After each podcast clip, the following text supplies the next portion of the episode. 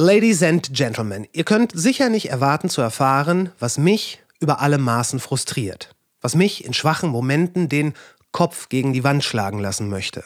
Nämlich, dass vor dem Hintergrund sich wandelnder Herausforderungen in sich wandelnden Zeiten wir, vielleicht sogar vorsätzlich, nicht imstande sind, dem Wandel angepasste Lösungen zu identifizieren und diese anzuwenden. Von Willy Brandt stammt dieses herausragende Zitat. Nichts kommt von selbst und nur wenig ist von Dauer. Darum besinnt euch auf eure Kraft und darauf, dass jede Zeit eigene Antworten will und man auf ihrer Höhe zu sein hat, wenn Gutes bewirkt werden soll. Dass die Welt nicht arm an Problemen ist, muss ich hier nicht extra betonen. Dass diese Probleme bis zum Erbrechen, pardon my French, in unzähligen Debatten, Talkshows, Podcasts und Artikeln hitzig rauf und runter diskutiert und analysiert werden, muss ich hier nicht extra betonen. Und zwar immer exakt so lange, bis nein, keine Lösung oder Einigung gefunden wurde, sondern bis sich das nächste Drama offenbart und dann geht's wieder von vorne los. Dass nicht selten gangbare Lösungswege bekannt sind oder sein sollten, diese aber nicht auf den Weg gebracht werden, steht gar nicht zur Debatte. Stattdessen kratzt man sich am Kopf und eröffnet eine Fragerunde, um zu ergründen, warum gerade alle so frustriert sind. Und deswegen, Ladies and Gentlemen, geht's heute um Hanf. Und zwar nicht um die Psychotropen, nicht um die medizinischen Qualitäten dieser Pflanze, die mit Sicherheit dazu geeignet sind, Frustrationen gleich welcher Art, ein wenig abzufedern. Nein, nein. Wir verfolgen heute einen weitaus praktischeren Ansatz. Was zum Ärmel hochkrempeln und sich die Finger schmutzig machen. Rohstoffe, Werkstoffe, Baustoffe. Heute wird richtig gearbeitet. Und zwar nicht auf experimenteller oder theoretischer Basis, sondern faktisch, plastisch. Keine Zukunftsmusik, sondern Dreck unter den Nägeln. Der Hanf, hat meine heutige Gästin um die Welt und zuletzt, also in diesem Jahr, in die Ukraine geführt, wo Akteure unter Zuhilfenahme von CO2-negativem Hanfkalk schon heute, schon jetzt den Wiederaufbau vorantreiben. Ihr Buch Age is for Hemp ist ein mächtiges Kompendium über die Möglichkeiten und den Einsatz dieser Pflanze, die wie nicht von dieser Welt zu sein scheint, eben weil sie nahezu alle Bereiche der Welt abzudecken oder zumindest zu beeinflussen vermag. Ich habe mich ja sehr auf dieses Gespräch gefreut und kann reinen Gewissens sagen, meine Erwartungen sind noch bei weitem übertroffen worden. Ladies and Gentlemen, die Fotografin, Autorin, Storytellerin und unerbittlich Reisende Maren Krings.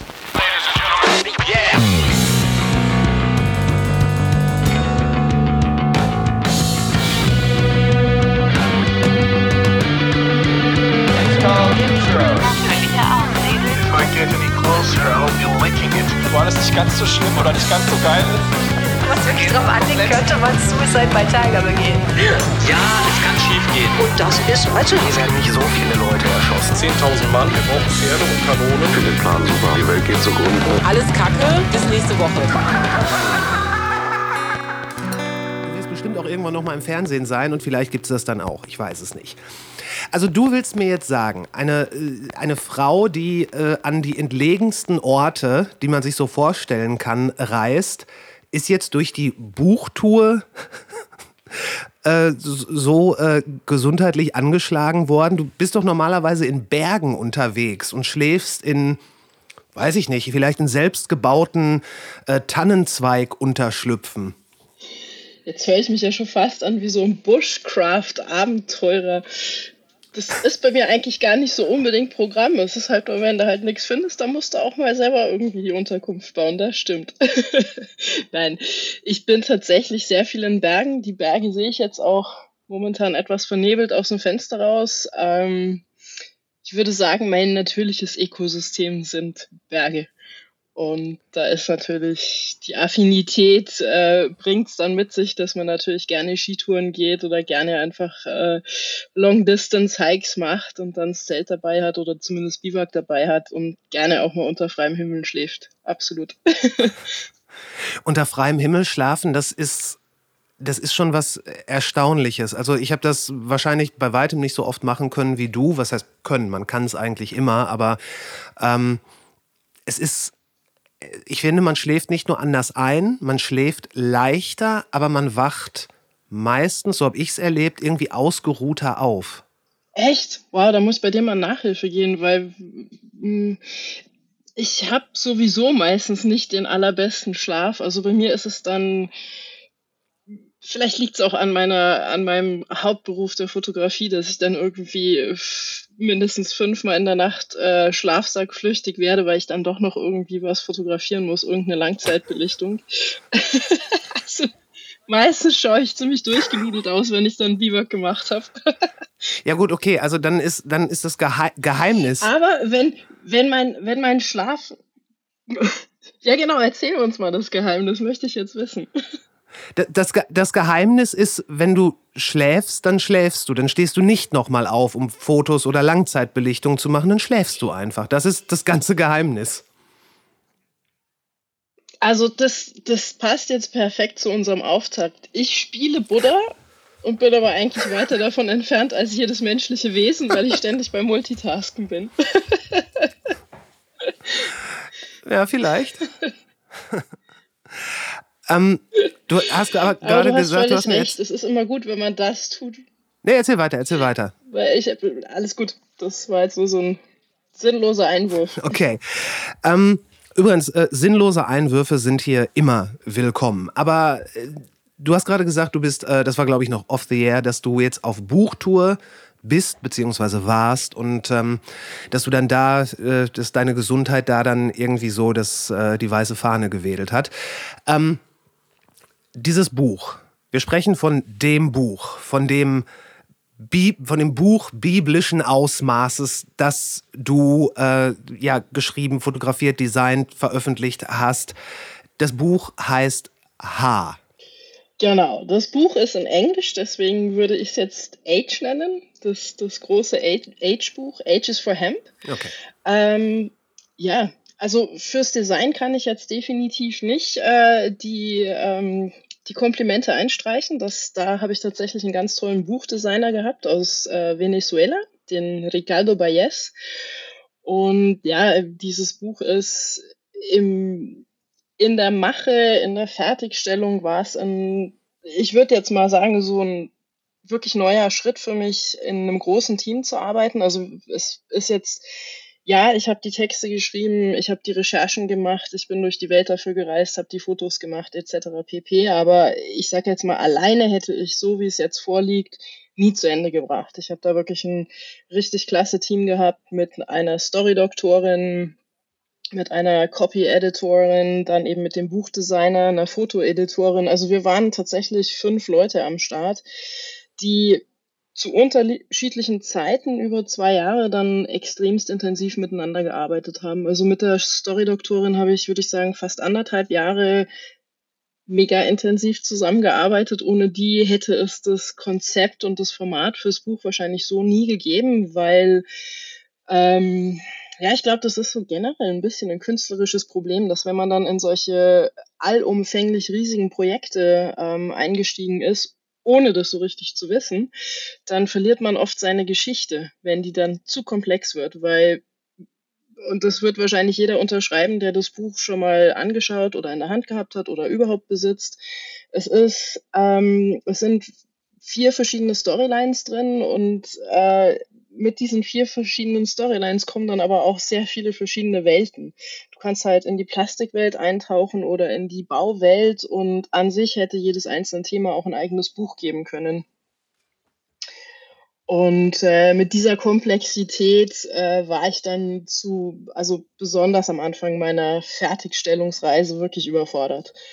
Da habe ich äh, schon viel Input von außen gebraucht. Aber ich, ich glaube, das hat auch ein bisschen was mit dem Thema Hanf zu tun. Weil der Hanf, der bringt uns Menschen irgendwie ganz schnell an sehr viele Grenzen, weil er einfach, der ist nicht so einfach zu fassen. Diese Pflanze macht es uns wirklich schwer, so auf dem einspurigen Fokusgleis zu Es, bleiben. es ist ähm, irgendwie, wenn es eine Pflanze gäbe, wo man denken könnte, okay, die ist nicht von dieser Welt, das ist ein Alien-Gewächs, dann ist es Hanf, würde ich behaupten. Echt? Okay. Ja, Ich, ich komme mir manchmal vor, als ob wir Menschen mehr die Aliens sind als der Hanf. okay, äh, ich weiß nicht, was der Hanf über uns denkt. Ähm, Wobei es wird bestimmt äh, Leute geben, die ähm, entsprechende Mengen von Blüten konsumiert haben, die dir dann sehr genau sagen können, was der Hanf über uns denkt. Diese die wissenschaftlichen Analysen davon lassen allerdings noch auf sich warten. Was fasziniert dich am, an der Kulturpflanze Hanf? Also faszinieren tut mich wirklich diese, diese Vielseitigkeit, diese Tatsache, dass wir meistens uns auf diese Pflanze einlassen unter, ich sag jetzt mal bewusst falschen Annahmen. Also ich war selber vor noch, das sind nicht ganz acht Jahre her, da war für mich Hanf automatisch eine Droge und ich habe einfach keine Ahnung gehabt. Und dann öffnest du so ganz im Geringen diese Tür und auf einmal geht's für den einen ab in die Baustoffe, für den nächsten ab ins Textil. Der nächste konzentriert sich auf CO2-Bindung äh, im, im Boden. Es ist, ich sage immer, mein Wunderkompass durch die Welt, weil man wird dadurch so schnell so ein Tausendsasser, wenn man sich wirklich auf diese Pflanze einlässt, weil sie führt dich durch alles, was wir im Leben aufgebaut haben, durch. Und auch wenn sich das jetzt gerade total wahrscheinlich naiv und bescheuert anhört, so ist es einfach so. Also natürlich bin ich jetzt kein Experte in jedem Industriebereich, den Hanf abdecken kann, aber eben als, als Geschichtenerzähler, als Visual Storyteller ist es natürlich meine, mein Intent gewesen, einen Versuch zu starten, diese Gesamtheit der Pflanze irgendwie zu erfassen und das, also wirklich diese, diese unendliche Breite der Pflanze ist das, was mich so unendlich auch daran fasziniert. Ähm, okay, also wie du schon sagtest, viele Leute denken bei Hanf an Cannabis, denken an äh, die Droge. Ähm, wie man jetzt das semantisch auslegen möchte, ob Droge da überhaupt der richtige Begriff ist, darüber kann man vortrefflich und lange streiten. Aber ich glaube, das müssen wir beide gar nicht. Ähm, ich glaube, wir haben da total die gleiche Meinung und wahrscheinlich wäre dieses ja. Gespräch dann eher für deinen anderen Podcast was. ja, das stimmt. Ähm, also, du sagtest gerade Plastik zum Beispiel. Mhm. Jetzt ähm, würden die meisten Leute Hanf nicht mit in irgendeiner Art und Weise mit Plastik in Verbindung bringen. Ähm, warum Hanf und Plastik? Lass mich zum Plastik vielleicht noch ein kleines Annex setzen. Wenn ich jetzt von Hanfplastik als, als Stoff ähm, rede oder als Produkt, dann ist es technisch nicht ganz korrekt oder ich sage jetzt mal aus der Expertensicht nicht korrekt, weil wir können ja zum Beispiel keine weichen Plastiks momentan mit Hanf ersetzen es, es wäre natürlich möglich, wenn du mit dem Hanföl arbeitest, aber warum würde ich ein Öl, was für die menschliche Gesundheit und für die menschliche Ernährung einen dermaßen hohen Wert hat im Vergleich zu anderen essbaren Ölen, warum würde ich das degradiert verwenden für ein Plastik, wo im, im Gesamtvolumen relativ wenig dann bei rauskommt? Aber im Bereich äh, Composites, also auch technische Fiber, wir reden hier von Autopanelen, wir reden hier von Gitarren, Skistöcken, Skiern. Ähm, äh, dem Ganzen ist kein Ende gesetzt. Also alles, was wir jetzt momentan aus, ich sage jetzt mal, diesen gemoldeten, diesen geformten Plastik machen, nimmt zum Beispiel eine Babytrage, um mal in eine ganz andere Richtung zu gehen, oder einen, einen Schalenkoffer. Das kannst du alles aus Hanf machen. Wo quasi mit Also alles, was so einen Spritzgussabdruck hat. Mhm. Genau, genau. Da kann der Hanf äh, tatsächlich als, als Rohstoff genommen werden, ähm, der, der eben für diese, diese Spritzguss, ähm, sag mal, Formulatur verwendet wird. Äh, der Hanf wird aber auch als Faser dann äh, anstatt Carbon genommen, um die Verstärkung in Biokomposite mit reinzubringen. Und da reden wir jetzt eher technisch. Das ist jetzt zum Beispiel im Bereich der Skier interessant, weil das ist halt ein, ein, Produkt, was einfach unheimlichem, wie sagt man so schön, Wear und Tear ausgesetzt ist.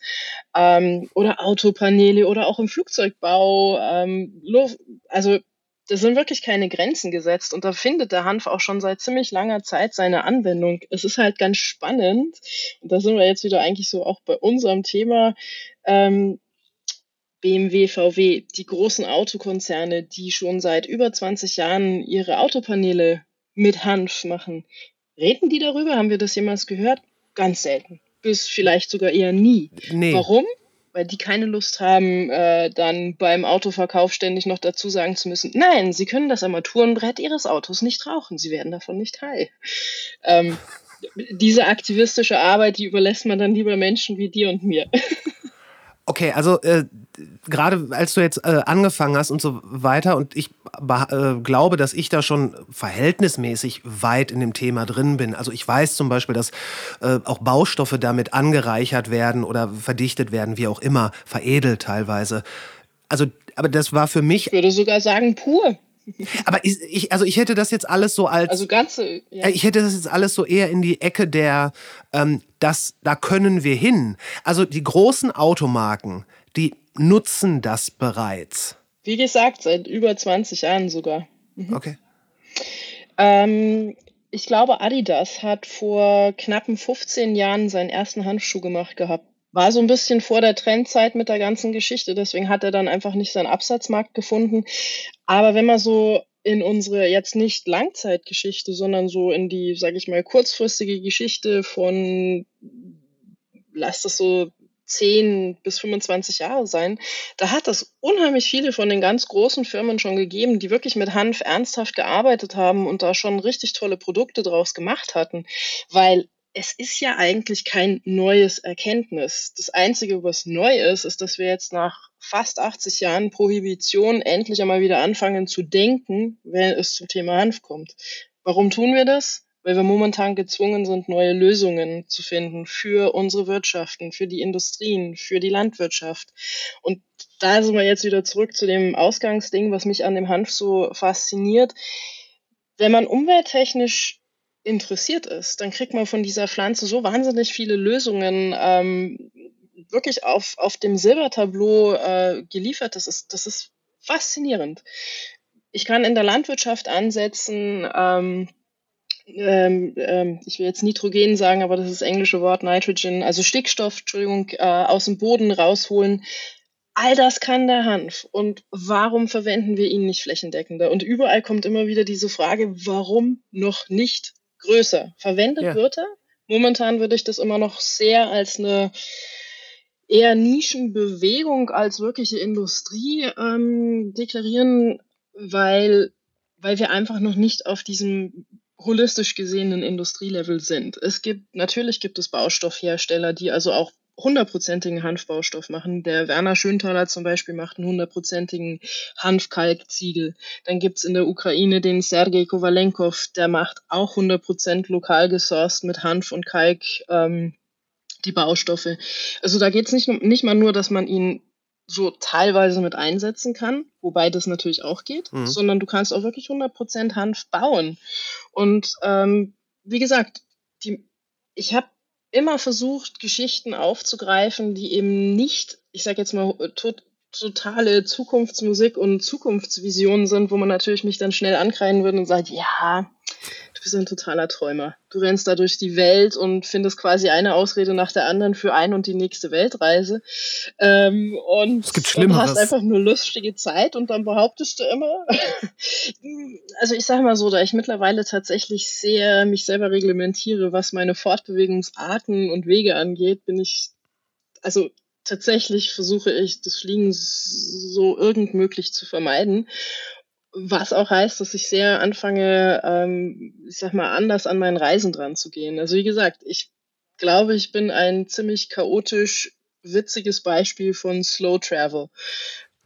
Weil ich, das, das waren dann so vielerlei Dinge. Ich habe dieses Projekt über vier Jahre oder eigentlich immer noch selber finanziert. Das heißt, man hat natürlich dann als Künstler irgendwann so diese Frage so, ähm, mache ich jetzt mit diesem Hirngespinst Hanf weiter oder gucke ich einfach mal wieder, dass ich einen ordentlichen Job habe, mit dem ich dann vielleicht irgend sowas wie eine Miete zahlen kann oder mir sogar mal ein Hotelzimmer nehmen kann, wenn, wenn denn muss. Stattdessen habe ich dann immer gesagt, nee, äh, äh, die, die Pflanze ist so interessant, da gibt es noch tausend andere Geschichten zu erzählen, die muss die Menschheit wissen. Ich bleibe in meinem Caddy-Leben, ich penne weiter auf der Isomatte, die habe ich dann irgendwie nach vier Jahren einmal durch eine so eine fuselige echte Matratze im Auto ersetzt, weil ich einfach ständig nur noch Rückenschmerzen hatte. Sehr gute Idee. Aber was ich damit sagen will, ist, diese Pflanze hat also bei mir eine Motivation ausgelöst, so ziemlich alles, was man im Leben eben tut. Vom Reisen zum Essen, zum Tragen der Klamotten. Einfach nochmal kurz nachzufragen, was mache ich da eigentlich? Warum trage ich jetzt Polyester auf der Haut? Mhm. Nicht nur habe ich davon manchmal Ausschläge bekommen, aber auch war es dann im Autoleben echt erstinkerte Angelegenheit. Ja. Trag mal ein Polyester-Label für zwei Wochen. Da möchte ich keinen Kunde mehr sehen. Da möchten sich noch nicht mal mehr die Hanf-Afficionados, äh, die vielleicht ihren Geruchssinn verloren haben, mehr empfangen. Mit einem Hanf, mit dem Hanf-Shirt komme ich gut durch. Da kann ich wirklich, mein Crash-Test waren jetzt eigentlich die letzte Tour. Ich glaube, ich bin, bin jetzt so fast zwei Monate unterwegs gewesen mit einem Set, oder halt nicht einem Set, aber halt ja. meinen zwei Hanfshirts und Hosen und ja, mein, klar, die werden dann irgendwann mal mit dem ganzen Zug fahren und öffentliche Verkehrsmittel, die werden dann etwas dreckig, keine Frage. Aber sie fangen nicht an zu stinken, weil sie eben antiseptisch sind. Mhm. Und also du siehst, es ist so, für mich war das so ein bisschen dieses Erobern durch meinen eigenen Lebensstil. Mhm. Und ohne das jetzt irgendwie unbedingt forcieren zu wollen, habe ich überall dann so dieses, ah, schau, jetzt, jetzt hilft mir schon wieder der Hanf, das Problem zu lösen. Also zum Beispiel auch Nahrungsmittelaufnahme on Tour ist echt schwierig. Mhm. Du, du hupfst früh um vier an einen Zug und hast dann insgesamt um die zwölf Stunden Zugfahrten vor dir ähm, dazwischen tausendmal umsteigen. wenn du dann noch durch Deutschland durch musst, hast du sowieso eigentlich keine Chance außer verpasster Züge. Entschuldigung, Deutsche Bahn. Ein ähm, wiederkehrendes dann, Problem. Äh, Genau. Also ich sag mal so, es äh, führt ja durchaus zu extra Abenteuern. Also die ganze Welt, wer wirklich Abenteuer beim Zugfahren erleben möchte, der möge sich bitte von Nordost, Südwest durch Deutschland bewegen. Sehr spannend. Viel Zeit einplanen. ja, also gar nicht, gar nicht so äh, irgendwo in Singapur oder Nairobi. Nein, nein, einfach nur von Deutschland. Nein. Das reicht schon. Das reicht total und unbedingt auch mit dem Bahnpersonal dann sprechen, weil die Aussagen sind fantastisch, also filmreif. Darf ich dir ganz kurz eine äh, Geschichte, die ich in, ähm, in Portugal zum Thema Bahn erlebt habe, erzählen? Unbedingt. Ähm, wir sind von Lissabon, wir sind von Lissabon mit der Bahn nach Porto gefahren. Das sind drei Stunden, 300 Kilometer und ähm, es gab, gibt verschiedene Züge. Das war zur Zeit eines landesweiten Streiks des Bahnpersonals. Da läuft das dann allerdings so eine Spur anders. Züge fallen nicht notwendigerweise aus, sondern es fahren einfach viel weniger Züge. Punkt. Okay. Der Zug, den wir genommen haben, das war der sogenannte Alpha Train und äh, ja, sollte drei Stunden fahren. Okay, wir wie, eine halbe Stunde bevor es losgehen sollte, waren wir äh, am Bahnhof in Lissabon. Und da stand dann auch, ja, Zug sowieso an Gleis 5 war das, glaube ich. Ähm, dann gehen wir dahin und dann sehen wir, okay, der Zug steht da, hm, ist abfahrbereit. Und dann gucken wir auch so auf die, ähm, auf die Wagen, das sind eins, zwei, und wir dachten, das wären die Klassen. Nee, ähm, die Waggons sind einfach durchnummeriert. Okay. Denn du hast auf deinem Ticket stehen, da ist dann Wagen 5, Sitz 18. Und da stand auch ein äh, portugiesischer Gentleman, der auch Englisch sprach, und zwar perfekt, den, den man fragen konnte. Ähm, hier, der korrekte, ist this right? Ja, ja, ja, this is your wagon und äh, so weiter. Okay, vielen Dank. Dann sind wir da rein. Ähm, du hattest Beinfreiheit, du hattest eine Steckdose, du hattest sogar eine USB-Steckdose. Du hattest einen großen Tisch vor dir, auf dem ein 16 Zoll Laptop bequem Platz hat. Es war klimatisiert, aber nicht zu klimatisiert. Ähm, und der Zug fuhr auf die Minute pünktlich los. Und irgendwann, ähm, an, als mal so eine längere Strecke war, wo man dann auch mal wirklich so 20 Minuten durchgefahren ist, da kam dann auch so ein Wagen vorbei mit Snacks, nicht zu Flughafen- oder Flugzeugpreisen, sondern da konntest du dann ein Sandwich kaufen für umgerechnet, ja, was heißt umgerechnet, für zwei Euro. Genial. So, ein gutes Sandwich, ein portugiesisches Echt gutes genial. Sandwich. Und der Zug kam auf die Minute pünktlich an. Und das Ganze war so komplett ohne großes Gewese. Es war also man hat teilweise mehr Stress und Hektik und Gedrängel, wenn du, keine Ahnung, von, von, von Essen nach Dortmund fahren willst. Ja. Unglaublich. Also ich muss. und das ganz, ach ja, äh, ganz, ganz, ganz kurz. Drei Stunden. Klasse, klasse Story. Warte, warte. Drei Stunden Zugfahrt in diesem Luxusdingen, 30 Euro am Tag vorher gekauft. Ja, also ab jetzt nur noch Buchtouren in Portugal. Obwohl, so ich muss jetzt, sowieso ich alles jetzt, nur in Portugal. Ich, ich muss jetzt, äh, ja genau, also Portugal hatte ich auch eine wunderschöne Zuggeschichte. Da hatte ich leider bei einer äh, Cannabis-Expo nicht unbedingt bewusst oder gewollt eine latente Überdosierung mit einem Cookie erwischt. Ui. War nicht mehr ganz fähig, meine Zugstopps abzuzählen. Auf jeden Fall saß ich in diesem Stopp, als der Schaffner vorbeikam, mich fragte ums Ticket. Da weiß ich nicht, da habe ich mich gerade gefragt, auf welchem Planeten ich bin, dass der ein Ticket braucht.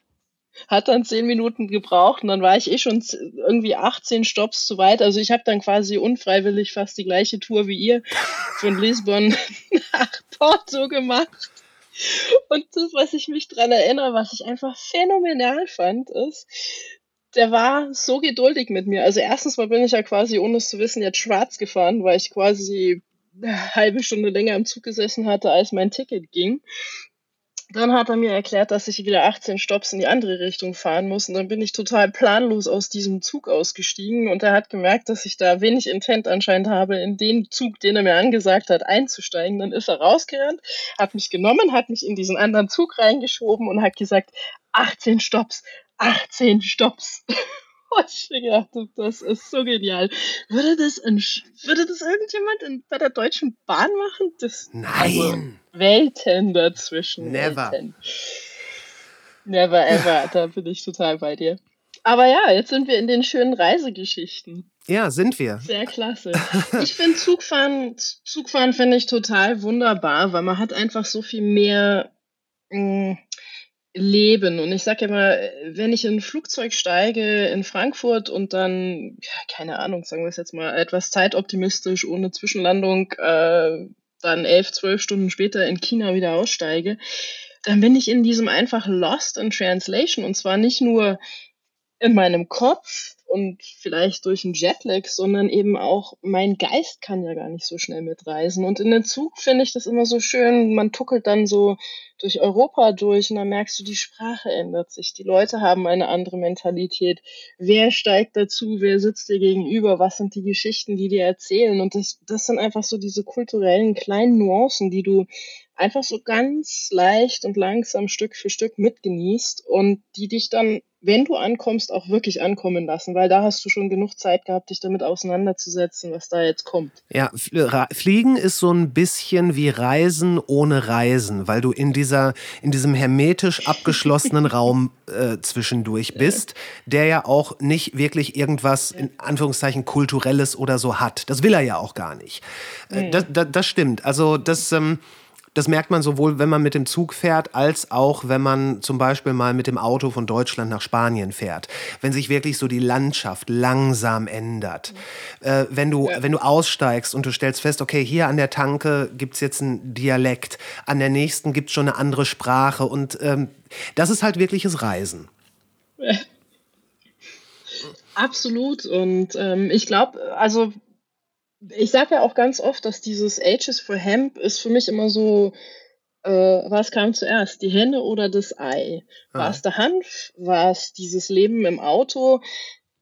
Mein Schritt, dass ich in meinem Caddy quasi für ein paar Wochen, Strich, Monate, ich hatte da nie irgendwo so einen fixen Zeitpunkt, ähm, leben möchte, das kam lange, also was heißt lange? Den Hanf habe ich dann natürlich mit dem ersten Stopp in Südtirol kennengelernt beim Werner Schönthaler. Also war es nicht so lange davor, aber ich hatte diese Entscheidung Leben im Auto gemacht, ohne dass es den Hanf in meinem Leben gab. Und dann haben die beiden das aber so wunderschön komplementiert, weil es war am Anfang einfach so eine harte Lernphase für mich. Mhm. Dieses, oh, jetzt hast du deine stinke, deine stinke Wanderstiefel da neben dem Kopf stehen, wenn du nachts schlafen willst. Echt, also das, das eine Anästhesie kommt da nicht mit. Dann habe ich irgendwann gedacht, okay, da, weißt du, irgendwelche Sprays reinspritzen. Und dann ist mir so übel geworden nachts von diesem, diesem synthetischen Geruch des Sprays. Das war dann genauso schlimm wie der Schuh. Und irgendwann habe ich mir gedacht, ja, what the hell, da musst du vielleicht einfach mal eine Schafwolleinlage holen und dir einen Lederschuh besorgen. Und das ist so diese kleinen Transformationen. Und dann hast du plötzlich einen Stiefel, den du für den Rest deines Lebens, Lebens tragen wirst, der mit mir in die Arktik geht, der mit mir in die Sahara geht. Ich kann ihn überall tragen. Er stinkt nicht. Er, er tut seinen Dienst weitaus besser als diese ganzen Synthetikteile. Ähm, dann kam das mit den Klamotten, genau die gleiche Geschichte. Am Anfang hatte ich noch ganz viel Baumwollstrich, also natürlich habe ich schon immer viel Merino-Wolle als, ich glaube, das ist so ein bisschen so ein Bergge-Ding. Ja. Ähm, aber im Sommer trägst du jetzt nicht unbedingt deine, deine, sag ich mal, eher wärmenden Merino-Leibeln bei 40 Grad und plus unten in Südtirol ähm, beim Berggehen oder auch bei sonst was. Also ziehst du dann irgendwelches anderes Zeug an, dann fing das einfach echt an zu stinken nach ein paar Tagen und dann stinkt dieses ganze Auto und irgendwann mal, ach, boah, was ein Wahnsinn, ich komme langsam unter der Brücke leben wäre vielleicht noch irgendwie cleaner, weißt du, hast du mehr Outdoor-Belüftung. Und es waren dann so diese Problemlösungen, mit denen ich dann so ständig irgendwie daherkommen musste. Dann eben, ich habe es vorhin schon gesagt, Nahrungsmittelaufnahme ist dann auch schwierig, weil im Auto schlafen in Europa ist nach wie vor in den meisten Ländern illegal. Wenn du erwischt wirst, kannst du zu richtigen Geldstrafen verklagt mhm. werden. Wenn du eh schon keine Kohle hast, weil du dir dieses Projekt selber finanzierst, dann ist das das Letzte, was dir passieren möchte. Richtig. Also bist du so immer in Inkognito unterwegs. Heißt, du reißt nicht frühst den Kofferraum auf, holst dir dein, dein, deine Espresso-Maschine raus und machst dann hier Cooking on the Road. Das habe ich vielleicht in der Sierra Nevada irgendwo gemacht, wo noch nicht mal mehr an Viech irgendwo in der Nähe war. Aber das praktiziere ich jetzt nicht irgendwo, wenn ich, wenn ich keine Ahnung, in Italien irgendwo parallel geparkt in der Stadt bin oder so. Da versuche ich das einfach sehr dezent. Ähm, klar, weniger dezent ist es, wenn dann die Schiebetür aufgeht und da kommt so ein Pumuckel aus dem Auto gekrochen, der sich die Schuhe noch anzieht. Da kapieren dann die meisten, was Sache ist und fetzen sich erstmal total weg. Ähm, aber es war eigentlich, ich habe selten erlebt, dass Leute grantig waren, aber wie gesagt, also diese Nahrungsmittelaufnahme ist einfach, du fängst nicht an, im Auto zu kochen. Das ist so ein Ding, da wird sehr auffällig. Mhm. Und dadurch habe ich mir das zum Beispiel angewöhnt, immer eine, eine einfach eine große Packung Hanfprotein dabei zu haben, weil, mein, das ist jetzt ist jetzt kein Propagieren für den besonders gesundesten Lebensstil, aber ein Kaffee kriegt man überall. Da kommen dann meine zwei Esslöffel Hanfprotein rein und meistens flutscht es dann auch bis so Mittag, bis ich dann mal echt Happy Happy brauche. Und das sind halt so Sachen, die, die machen Reisen super einfach. Ohne ja, dass du jetzt in diese ungesunden äh, Fast-Food-Habits dann abdriftest. Genau, es ist, es ist wahrscheinlich nicht dafür angedacht, jetzt dauerhaft sein Leben so zu, äh, zu führen. Aber ähm, wenn wenn es nicht um kulinarische oder lokulische Genüsse geht, sondern einfach nur, gibt dem Körper etwas, damit er arbeiten kann, ähm, dann ist das auf jeden Fall ein sehr einfacher und auch sehr guter Weg. Ja, wobei natürlich äh, die Kulinarik da auch nicht zu kurz kommt, weil wenn du dann, also in Südtirol habe ich mehrfach Sterneköche, Haubenköche, die also komplette Menüs basierend auf Hanf äh, raushauen. Wahnsinn, was da auf den ja. Tellern war. Das ist irre. Also der Hanf kann schon auch da wieder mehr als nur, sag ich mal, äh, Adventure-Fotografen gut durchfüttern. Ja, das ist, das ist diese Vielschichtigkeit. Das ist genau das, was ich meinte mit, ähm, irgendwie ist diese Pflanze nicht so ganz von der Welt. Weil, äh, wenn ich das richtig mitgeschnitten habe, ist ja auch ähm, ne, jede, jedes Kind hat gelernt, monokultureller Anbau ist nicht gut. Gut, wir machen das natürlich immer noch, auch wenn es jedes Kind gelernt hat. Aber selbst da ist Hanf ja nochmal so eine rühmliche Ausnahme. Plus ähm, die, äh, die Stickstoffbindung im Boden. Ich, ich habe mal gelernt, Hanf ist ein Tiefwurzler, das heißt, er durchdringt den Boden sehr gut. Also sogar der Anbau von Hanf, der ist eigentlich gut. Also Es ist eigentlich, ja, es ist absurd. Ja, ähm, weißt du, ich, ich, ich denke jetzt gerade, ich hänge immer noch bei deiner ersten Aussage, der Hanf ist nicht von dieser Welt, weil ja. ich irgendwie die ganze Zeit gerne umdrehen möchte. Also ich finde, der Hanf, der Hanf ist der Inbegriff unserer Welt. Der ist ein holistisches Wesen. Du kannst ihn nicht von seiner Wurzel trennen, du kannst ihn nicht von seinen ganzen Eigenschaften trennen. Und ich glaube, dieses monogleisige, monokulturige, ich erfinde hier ein bisschen meine eigenen Worte gerade, ähm, dieses ganze Mono Tunnelvision, super spezialisiert, ähm, mega Experte für und was weiß ich nicht was. Ich glaube, das ist so ein bisschen eine Definition unserer modernen, vielleicht unseres 21. Jahrhunderts. Wir sind alle irgendwie Nischenexperten geworden. Man findet heutzutage leider oder vielleicht ist es mein Problem jetzt, aber ich, mir kommt immer vor, ich finde viel zu wenig Menschen, die so einen holistischen Lebensansatz haben, wo man, ich sag's jetzt mal ganz bescheuert, über Nepal reden kann, dann über Politik, dann über Konsum von das, was die einen Drogen nennen und wir vielleicht einfach nur bereichernden und geisteserweiternde Substanzen, ähm, wo du so sippen kannst und wirklich eine super interessante, offene Unterhaltung haben kannst, die aber nicht deswegen oberflächlich ist. Und Herzlich willkommen in diesem Podcast. Auch, dass die meisten super. genau. So kommt mir das gerade auch hier mit unserer Unterhaltung vor. Es ist höchst spannend und wir haben einen tollen Flow von einem Topic direkt zum nächsten. Und mal ganz ehrlich, oft ist es so, dass du hast ein einziges Thema, mit dem, über das du mit Leuten reden kannst und dann bleibst du da einfach verfechtend stecken und wenn du versuchst irgendwie mal so ein bisschen neuen Wind reinzubringen, dann wird das abgelehnt, weil da dann kein Knowledge mehr vorhanden ist. Mhm. Und ich habe das jetzt sehr über diese Konversationsebene quasi im Beispiel erläutert, aber wir sind doch genau gleich auch in den ganzen Industrien. Baustoff muss Polysterin sein, muss Zement sein, muss ähm, ähm, Stahl, Plastik, äh, Styropor, Glas. Und wenn man dann mal kurz sagt, ja, warum denn nicht Hanf, Bambus? Mein Holz ist jetzt eh schon kein Thema mehr, wird ja als der große neue nachhaltige Baustoff ständig angepriesen, ist halt gerade etwas teuer geworden und yo, unsere Bäume wachsen nicht ganz so schnell, wie wir sie da ausrupfen, um damit äh, zu bauen und Papier zu machen. Aber das sind ja wieder die Dinge der Nachhaltigkeit, die dann nicht thematisiert werden. Da muss ich direkt, da ähm, muss ich ähm, direkt ganz kurz äh, schon mal reingrätschen. Ähm, ich hatte neulich äh, im Podcast Gesche Jürgens von Green Greenpeace. Mit, der, mit ihr habe ich mich äh, auch über Wälder sowohl in, äh, im Amazonas als auch hier unterhalten. Und ich bin aus allen Wolken gefallen, als sie mir gesagt hat, also wir haben auch über äh, Holz und als Baustoff gesprochen. Und sie meinte, ja, ja, das Problem ist aber auch, dass 50 Prozent des, ähm, der Holzwirtschaft aus Deutschland verfeuert wird. Und ich dachte so, mein Gott, so viele Leute haben doch nicht Kamine. Äh, Nee, es gibt Holzkraftwerke, die aufgrund von EU-Richtlinien sogar als klimaneutral gelten. Das nur am Rande. Ich habe diesen Podcast gerade gestern Abend angehört und ich war ah. sehr begeistert. Eine ganz, ganz tolle Serie, kann ich nur jedem heiß empfehlen. Ähm, ja, ich sag ja, wir, unser holistisches Denken fehlt. Uns fehlen, ich sag's jetzt mal ganz platt, uns fehlt das Storytelling, um die Dinge zusammenzubringen. Wir, wir haben uns darauf beschränkt, monologe Ideen nur noch zu verfolgen. Das heißt, entweder denke ich schwarz oder ich denke weiß, aber die ganzen Grauschichten dazwischen, die sind mir dann zu anstrengend, weil da muss ich ja selber denken und dann muss ich auch eine Meinung dazu haben.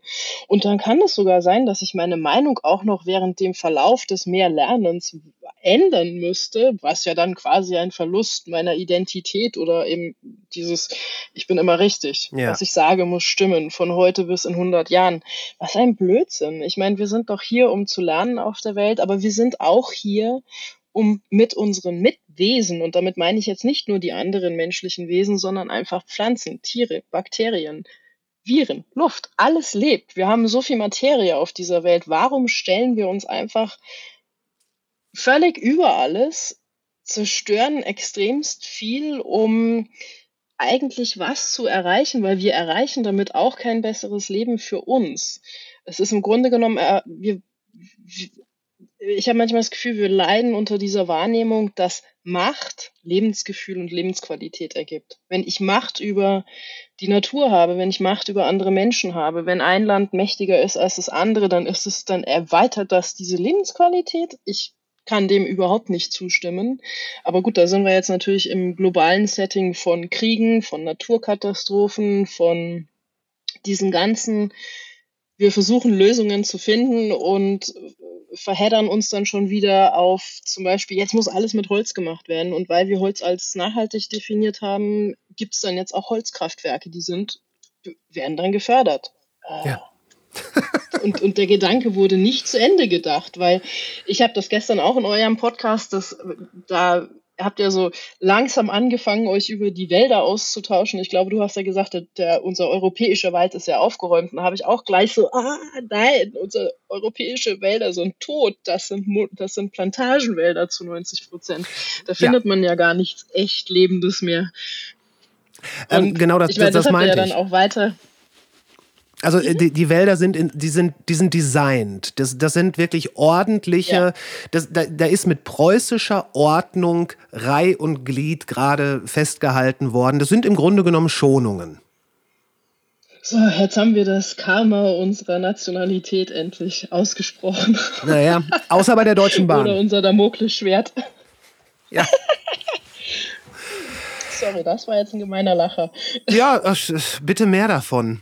Ähm, ja, diese, dieses, dieses Festhalten an dem einen Weg, an der einen Meinung, das ist, ich glaube, das erreicht gerade so äh, gesellschaftlich so einen Höhepunkt, auf dem es offenbar auch verbleibt. Ähm, wüsste ich, woher das kommt, würde ich ein Buch schreiben und müsste nicht mehr arbeiten, glaube ich, weil das könnte dann jeder lesen oder es würde komplett verdammt werden. Ich weiß es nicht. Also da sind, äh, da sind wir Menschen schon, wir orientieren uns sehr gerne an sehr absurden Werten. Und viel von dem, was du jetzt gesagt hast, holistisch, nachhaltig und so weiter, das wird ja schon seit den ja, seit fast Mitte des letzten Jahrhunderts als so, äh, ja, komm, sei kein Hippie, so, werd mal, sei mal realistisch abgetan. Und äh, ja, das, das ist vielleicht etwas, was ähm, vielleicht sollte man genau über diese, über diese Ideen, wenn es zum Beispiel um eine Pflanze wie Hanf geht, älteste Nutzpflanze der Welt, nach meinem Kenntnisstand, ähm, dann könnte das doch wirklich etwas sein. Ich meine, äh, 3000 Years Empires can't be wrong. Ja, ja. Ich, also nochmal zurückgreifend auf deine Idee, das Buch zu schreiben, bitte. Ich glaube, wir brauchen mehr von dieser Sorte Bücher. Ähm, wie wir dann die Leute dazu bekommen, sie dann auch zu lesen, das ist dann nochmal die andere Frage. Who's your audience? How do you find your audience? Ähm, ist immer schwierig, wenn man mit kritischer Nachricht äh, kommt oder vielleicht einfach mal so die wunden Stellen in unserer Gesellschaft ein bisschen auf den Präsentierteller legt.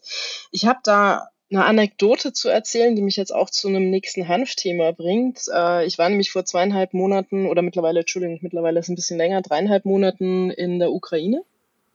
Ähm, und für diesen Trip, der auch um das Thema Hanf ging, nämlich darum, können wir nach Kriegen und nach Naturdesastern, wo extreme Zerstörung, um nicht zu sagen komplette Zerstörung von Wohnraum, Lebensraum für Menschen und natürlich auch alle anderen Wesen, ähm, können wir da unter Einbindung der SDGs, also der Sustainable Development Goals, wieder den Aufbau starten. Weil momentan ist es so, ähm, um das jetzt mal kurz nur zu umfassen, dann wissen unsere Zuhörer, warum ich in die Ukraine gefahren bin. Ähm, ich bin hin, weil ich Ages for Hemp hat ein Riesenkapitel über ähm, Bee for Building. Und da ist hauptsächlich der Werner Schönthaler mein Protagonist. Ähm, da geht es dann darum, dass man mit Hanf bauen kann, wie das so circa funktioniert, dass es eben verschiedene Sachen wie Dämmung und Zwischenwände und Gesamthausbauten aus 100% Hanfkalk gibt, etc. Ich würde jetzt mal sagen, so das 101 über Hanfbau. Aha. Und dann wundere ich mich jetzt seit Jahren darüber, warum es so schwierig ist, dass hier in Europa mehr mit Hanf gebaut wird. Man hört dann immer wieder so die, die Häuslebauer erzählen, ja, ich, ich habe dann keine Baugenehmigung bekommen und dann wurde mir vom Bauamt da tausend Steine ins Weg, äh, also tausend Steine in den Weg gelegt. Oder ich habe dann die Handwerker nicht gefunden, die mit dem Baustoff arbeiten wollten. Also es sind teilweise sehr banale, aber eben sehr nachhaltig äh, schwierige Probleme, die, die einen dann wirklich von abhalten. Und ich habe die ganze Zeit überlegt, mein Gott, noch eins muss so irgendeine Geschichte geben, wie man das den Leuten jetzt echt mal in den Schädel reinhämmern kann.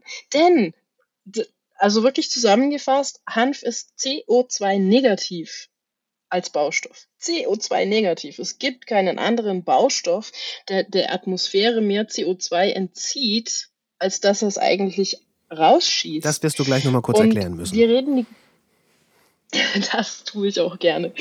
Ähm, er ist nachwachsend und zwar wirklich nachwachsend. Und jetzt, mir fehlte einfach so diese Geschichte, die so diesen Big Bang macht. Und dann habe ich Sergei Kovalenko aus der Ukraine getroffen. Ähm, das erste Mal, als mein Buch zum ersten Mal in der USA vorgestellt wurde, das war im März, also genau einen Monat nachdem der Krieg begann, äh, in Colorado auf der NOCO-Messe. Und da hat er einen Award bekommen, ein, ein, eine Auszeichnung und hat dann auf der Bühne gesagt, ja, es ist jetzt echt bedauerlich und total blöd, dass mein Land im Krieg ist, aber hier bin ich und ich werde mein Land mit Hanfkalk wieder aufbauen. Und ich habe mir echt gedacht, was ein Spinner. Was ist das denn für eine Aussage? Und dann habe ich mir aber gedacht, nee, irgendwie, der Mensch ist zu charismatisch und er ist auch sehr eloquent in, in seinem Wissen und seiner Wissensvermittlung. Äh, den, den kannst du jetzt nicht einfach so als Spinner abtakeln. Und dann habe ich ihn für eine Weile verfolgt und habe dann im April diesen Jahres im Zuge des Neuschreibens, oder ich würde jetzt mal sagen, mittlerweile kann ich gar nicht sagen, dass ich Ages for Hemp neu schreibe für das E-Book-Format, sondern es wird ein ganz neues Buch, weil da einfach so hm. viele neue Kapitel, neue Erkenntnisse drin sind. Auf jeden Fall war ich mitten in der, im Schreiben und Neuerstellung des Buches und habe mir gedacht, jetzt mache ich mal einen Versuch, ob ich noch ein Telefoninterview mit Sergei Kovalenko bekomme. Hatte ich dann auch und dann hat er mir die nächste Tagline geliefert, die da war, Marin, wir bauen mitten im Krieg mit 100% lokal gesourcten Baumaterialien, nämlich Hanf und dem fünften Element, das ist sein Name für den, für den Kalk als Bindemittel, im Krieg ja, 100% CO, also 100% lokal und CO2 negativ. Und ihr in Europa im Frieden, was macht denn ihr so? Warum funktioniert das bei euch nicht? Wo ich mir wirklich gedacht habe, wow, das ist jetzt, das tut wirklich weh. Das ist, da kann ich keine Antwort drauf geben, außer weil wir einfach dumm sind. Und dann habe ich mir gedacht, diese, diese Nachricht und diese Geschichte muss ich jetzt so verbildlichen und so erzählen können, dass sie wirklich die Welt erreicht, weil es so ein bisschen mit dem Vorschlaghammer die Message nach Hause gehämmert ist. So, und das war dann so die, die, die Grundvoraussetzung, dass ich dann ähm, ein paar Monate später, eben im August, äh, ja, ich möchte jetzt mal sagen, Mut gefasst habe, diesen Schritt zu gehen, nachdem ich mir irgendwann abgeschworen hatte, jemals als Kriegsreporter oder in Kriegsgebiete zu gehen. Ähm, und diesen Schwur musste ich dann mal wieder brechen, aber dieses sage niemals nie, weil sonst kommt es sofort daher. Das scheint so ein Ding in meinem Leben zu sein. Ich habe auch irgendwann mal gesagt, ich werde nie länger als drei Monate in meinem Auto leben. Heute mache ich es immer noch. Ähm, also bin ich dann in die Ukraine mit meinem Auto im Caddy, ähm, habe dort mit einer lokalen Filmemacherin, ähm, mit der Hanna Trofimova, äh, für, was waren es, 16 Tage äh, einen Kurzdokumentarfilm gedreht. Also ich habe fotografiert, Reportage, Interviews, quasi meine so, also wir waren eine Zwei-Woman-Show, die irgendwie für sieben Mann gearbeitet hat. Es war ein ziemlich crazy Unternehmen.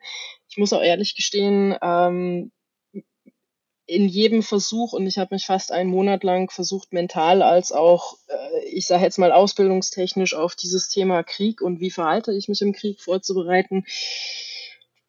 Die Realität war hart und sie war anders und sie ist wirklich roh und ich glaube, es sind sehr viele Dinge, die wir über diesen Krieg hier im Westen nicht verstehen. Was, da, da würde ich gerne ein, da würde ich sehr gerne einhaken. Ähm, wie ja. hat sich diese also A, wie, wie sieht so eine Ausbildung in Anführungszeichen dafür aus? Und was ist dir dann wirklich passiert? Was ist das, wo hat die Ausbildung dir quasi etwas, ähm, etwas Gutes getan und wo war sie vielleicht unzureichend? Mhm. Was, das, das würde mich sehr interessieren. Also ich hatte, also ich habe jetzt äh, als Okay, nochmal ganz kurz zurückgeleiert. Ähm, ich habe von Anfang an gesagt, ich gehe in die Ukraine, aber ich gehe nicht in die aktiven Kriegszonen. Also nicht Kharkiv, nicht Odessa war damals noch ein Thema, jetzt ist es eh nicht mehr, aber auch nicht Mariupol. Ich bleibe in den Gebieten, so wie zum Beispiel Kiew, Lviv, Morschin. Ähm, also Lviv und Morschin sind ganz auf dem Westen. Und da muss man auch sagen, Morschin ist extrem sicher. Da ist bis heute Tok, Tok, Tok, nichts passiert. Äh, Lviv schaut natürlich mittlerweile auch anders aus. Also Lviv war schon, bevor wir reingefahren oder bevor ich reingefahren bin, äh, unter Beschuss.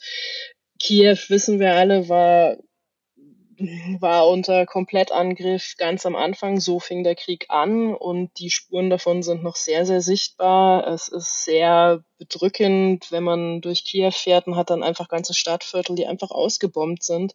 Oder eben dann wie Irpin und Butscha. Oh, in Butscha war das Massengrab. Das hat, äh, dürfte den meisten noch sage ich mal so, als besonderer Schock irgendwo im Kopf geblieben sein. Und Irpin hat einfach unendlich viel Zerstörung äh, erfahren. Also da war wirklich die fast die ganze Stadt oder dieser ganze Vorort Kiews war einfach dem Boden äh, gleich gemacht. Und das macht einen schon sehr betroffen, wenn man überlegt, dass das jetzt nicht durch ein Erdbeben, nicht durch eine Naturkatastrophe, sondern durch Menschenhand zu Menschenhand passiert ist. Und ähm, ich muss natürlich auch dazu sagen, als visueller Storyteller bin ich da wahrscheinlich sehr emotional veranlagt und vielleicht auch nicht unbedingt der Beste für eine Kriegszone, weil einfach meine Bilder im Kopf äh, sehr bunt und sehr bewegt sind und das, was ich dann in den Interviews gehört habe, ähm, was Menschen mir erzählt haben, so die reellen Geschichten, die sie erlebt haben am eigenen Körper, am eigenen Leib, ähm, die Deplatzierung im eigenen Lande, die, die, ja, das, das waren dann so Sachen, die haben bei mir einfach so ihr eigenes Kino ausgelöst und, und, und auch in mir dann weiter gelebt durch meine eigene Fantasie vielleicht auch. Aber was zum Beispiel für mich auch dermaßen schockierend war, war die Auswirkung von diesen ständigen Luftalarms. Es sind ständig Luftalarms. Man kann fast die Uhr danach stellen, dass also spätestens abends um sechs, sieben fangen Luftalarms an. Und das muss man sich jetzt so vorstellen. Normalerweise, wenn ein Luftalarm kommt, dann solltest du in den Bunker gehen. Mittlerweile nach, ich, wir gehen jetzt bald auf zwei Jahre Krieg in der Ukraine zu. Ähm, die 90 Prozent der Bevölkerung ignoriert diese Alarms, weil sie einfach müde sind. Sie wollen ihr Leben nicht in irgendeinem Bunker und Keller verbringen, sondern sagen dann, wenn es mich erwischt, dann habe ich ja Pech gehabt. Aber dann habe ich Wirklich? wenigstens jetzt noch gelebt.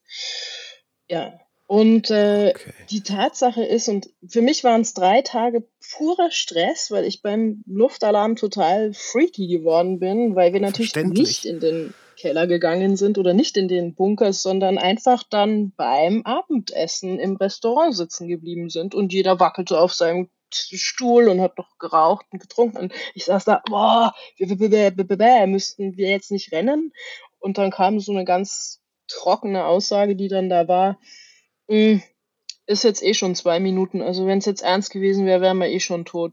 Ernsthaft. Ich gucke nachher mal in Telegram-Kanal und dann, und dann schauen wir, ob es die ob es ein Meek war, das heißt ein, ein, ein Leeralarm. Da werden dann einfach nur diese, diese Flugzeuge hochgezogen oder gestartet, die eine Bombe tragen könnten. Und die bringen sie dann auf Kurs in eine gewisse Richtung, wo die Russen genau wissen, dass im ganzen Land Alarm ausgelöst wird.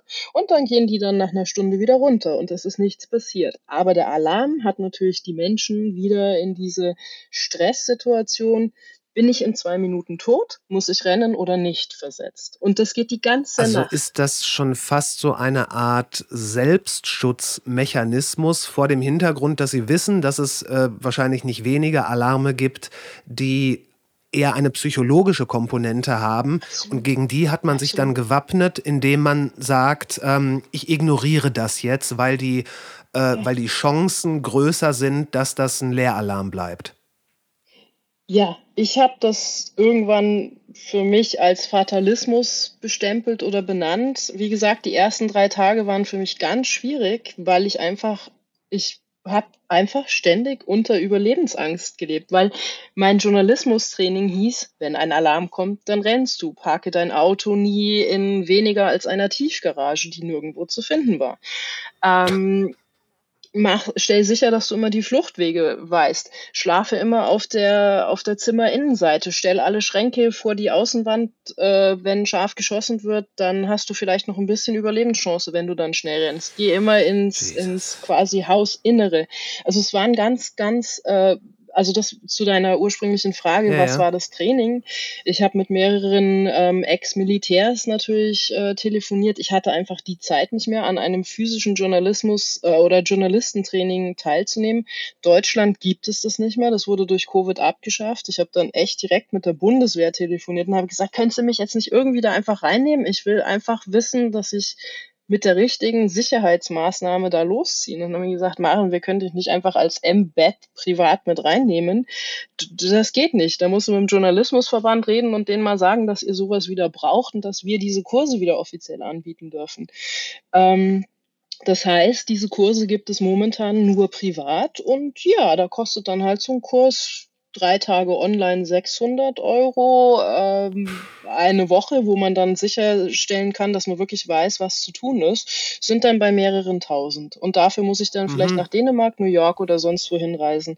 Was? Habe ich in dem Falle nicht gemacht. Ja, ja. Also es ist alles nicht ganz so simpel, wie man dann immer denkt. Ähm, natürlich wurde mir dann von allen aus der Journalismusbranche gesagt, du brauchst eine Panzerweste, du brauchst einen Panzerhelm.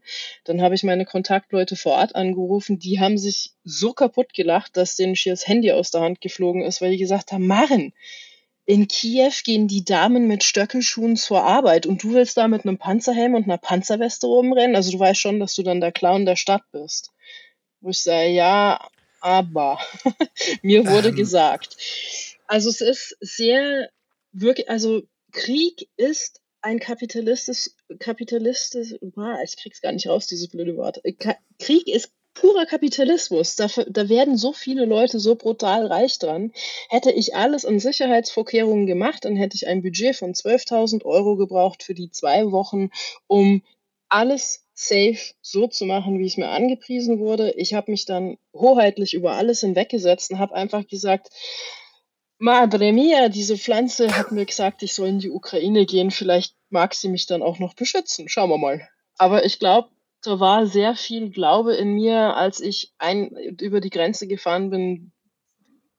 Ich war mir nicht sicher, ob ich zurückkomme. Muss ich wirklich gestehen. Also ich habe mir, mir ist wirklich der Hintern auf Grundeis gegangen. Das muss ich wirklich sagen. Ich habe selten in meinem Leben so eine scheiß Angst gehabt. Und ich bewundere die Menschen in der Ukraine für ihre Stärke, für ihre Stoigkeit, Stoigkeit, für ihren Glauben daran festzuhalten, dass sie ihr Land bis auf den letzten Zentimeter verteidigen werden und es wieder in die als Ukraine zu erhalten oder zurückzubekommen. Die Menschen sind unendlich stark. Und das ist da auch wirklich so der das ist da auch wirklich so der, der, der, der Tenor, dass, dass die Leute sagen, wir schaffen das, wir kriegen das hin, we got this. Die Menschen, mit denen ich zu tun hatte, ja. Ich bin mir natürlich total bewusst, dass man in zwei Wochen und nicht in den Kriegsgebieten zu sein, auch nur einen Teilausschnitt hat. Ich weiß, dass es andere Meinungen gibt. Also Klar. alleine schon meine Filmemacherin hat es in der eigenen Familie, wo ein Teil im besetzten, also russisch besetzten Gebiet auf der Krim lebt und sie eben in Kiew und sie wird täglich gefragt, und wie geht's dir so? Und wenn sie dann sagt, nicht gut, wir haben nach wie vor Krieg, dann sagen sie, oh, echt?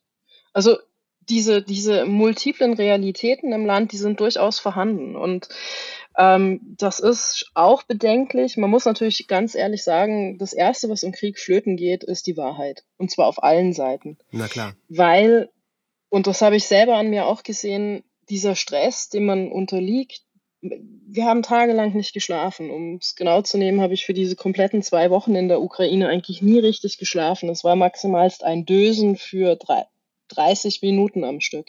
Und dann ging schon wieder der nächste Alarm los und hast zumindest diesen, ah, jetzt muss ich wieder kurz ins Handy gucken und schauen, was ist das? Und dann zu Hanna rübergehen, weil ich natürlich Kyrillisch nicht verstehe und dann von ihr erfragen, was da jetzt genau passiert, ob wir rennen müssen oder nicht, wissentlich, dass wenn wir hätten rennen müssen, wären wir auch schon tot. Ähm, also es war einfach so dieser Dauerstress und Terror, ähm, der einen ziemlich mürbe macht. Also man hat dann irgendwie so Matsch im Schädel und dann haben wir uns natürlich jeden Tag aufs Neue zusammenreißen müssen. Multitasking, Produ Produktion, Fotografie, Film, Ton, Licht, Interviews, Übersetzung, Autofahrten. Wir sind ja tausende von Kilometern auch im Land gefahren. Es ist ja ein riesiges Land.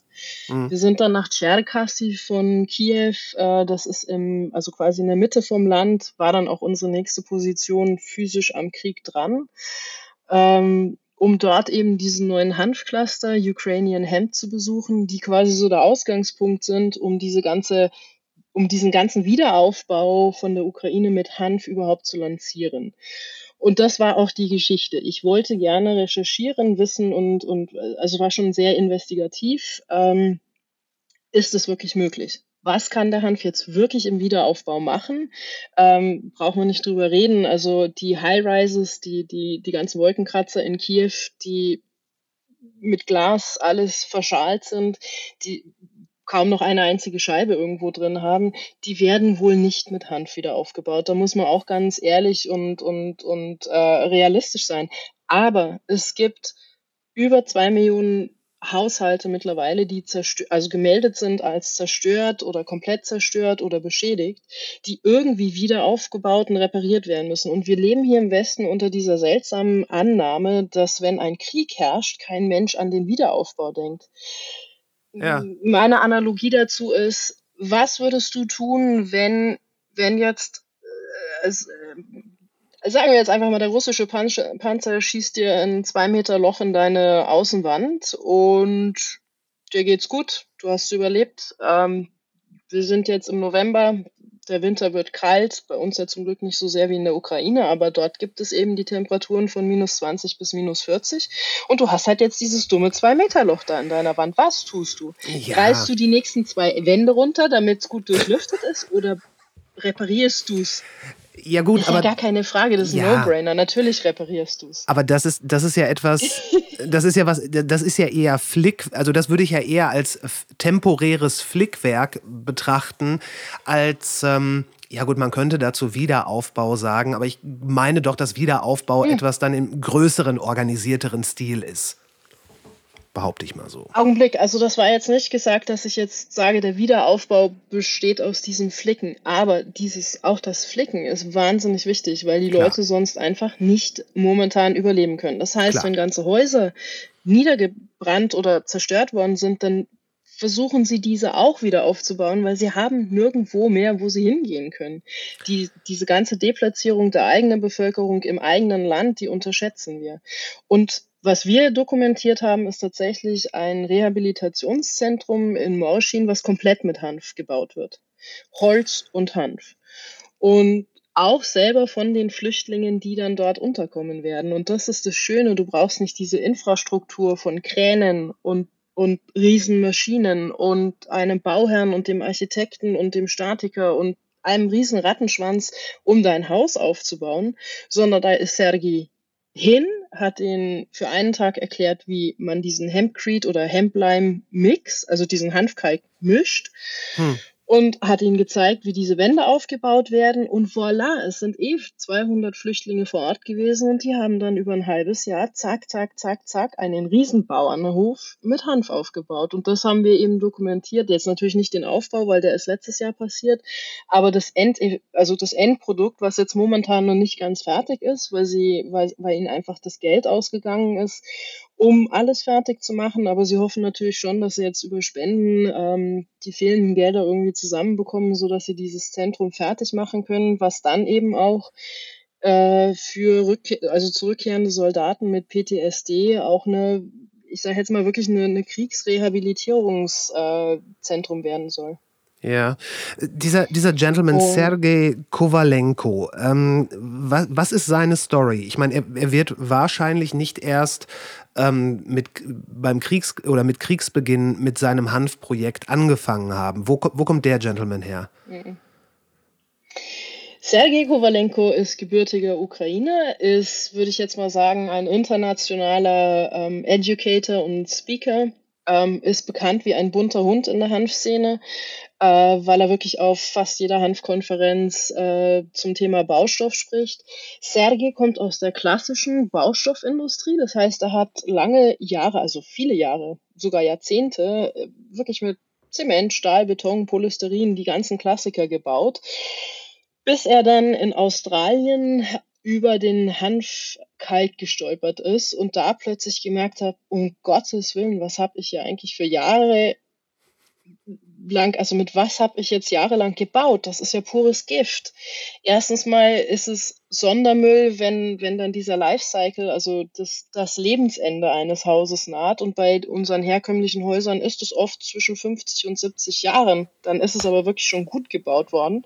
So, und mhm. dann habe ich acht Lagen von Plastik und äh, petrochemischen Baustoffen, die nicht recycelt werden können, die teilweise in Mikroplastiks, also gerade das Polysterin, das sind Styroporkügelchen, wir kennen die alle vom Bau. Wenn die einmal ins Fliegen geraten mit dem Wind, das ist genau dieser Mist, den wir überall auf unseren Weltmeeren unter anderem auch haben.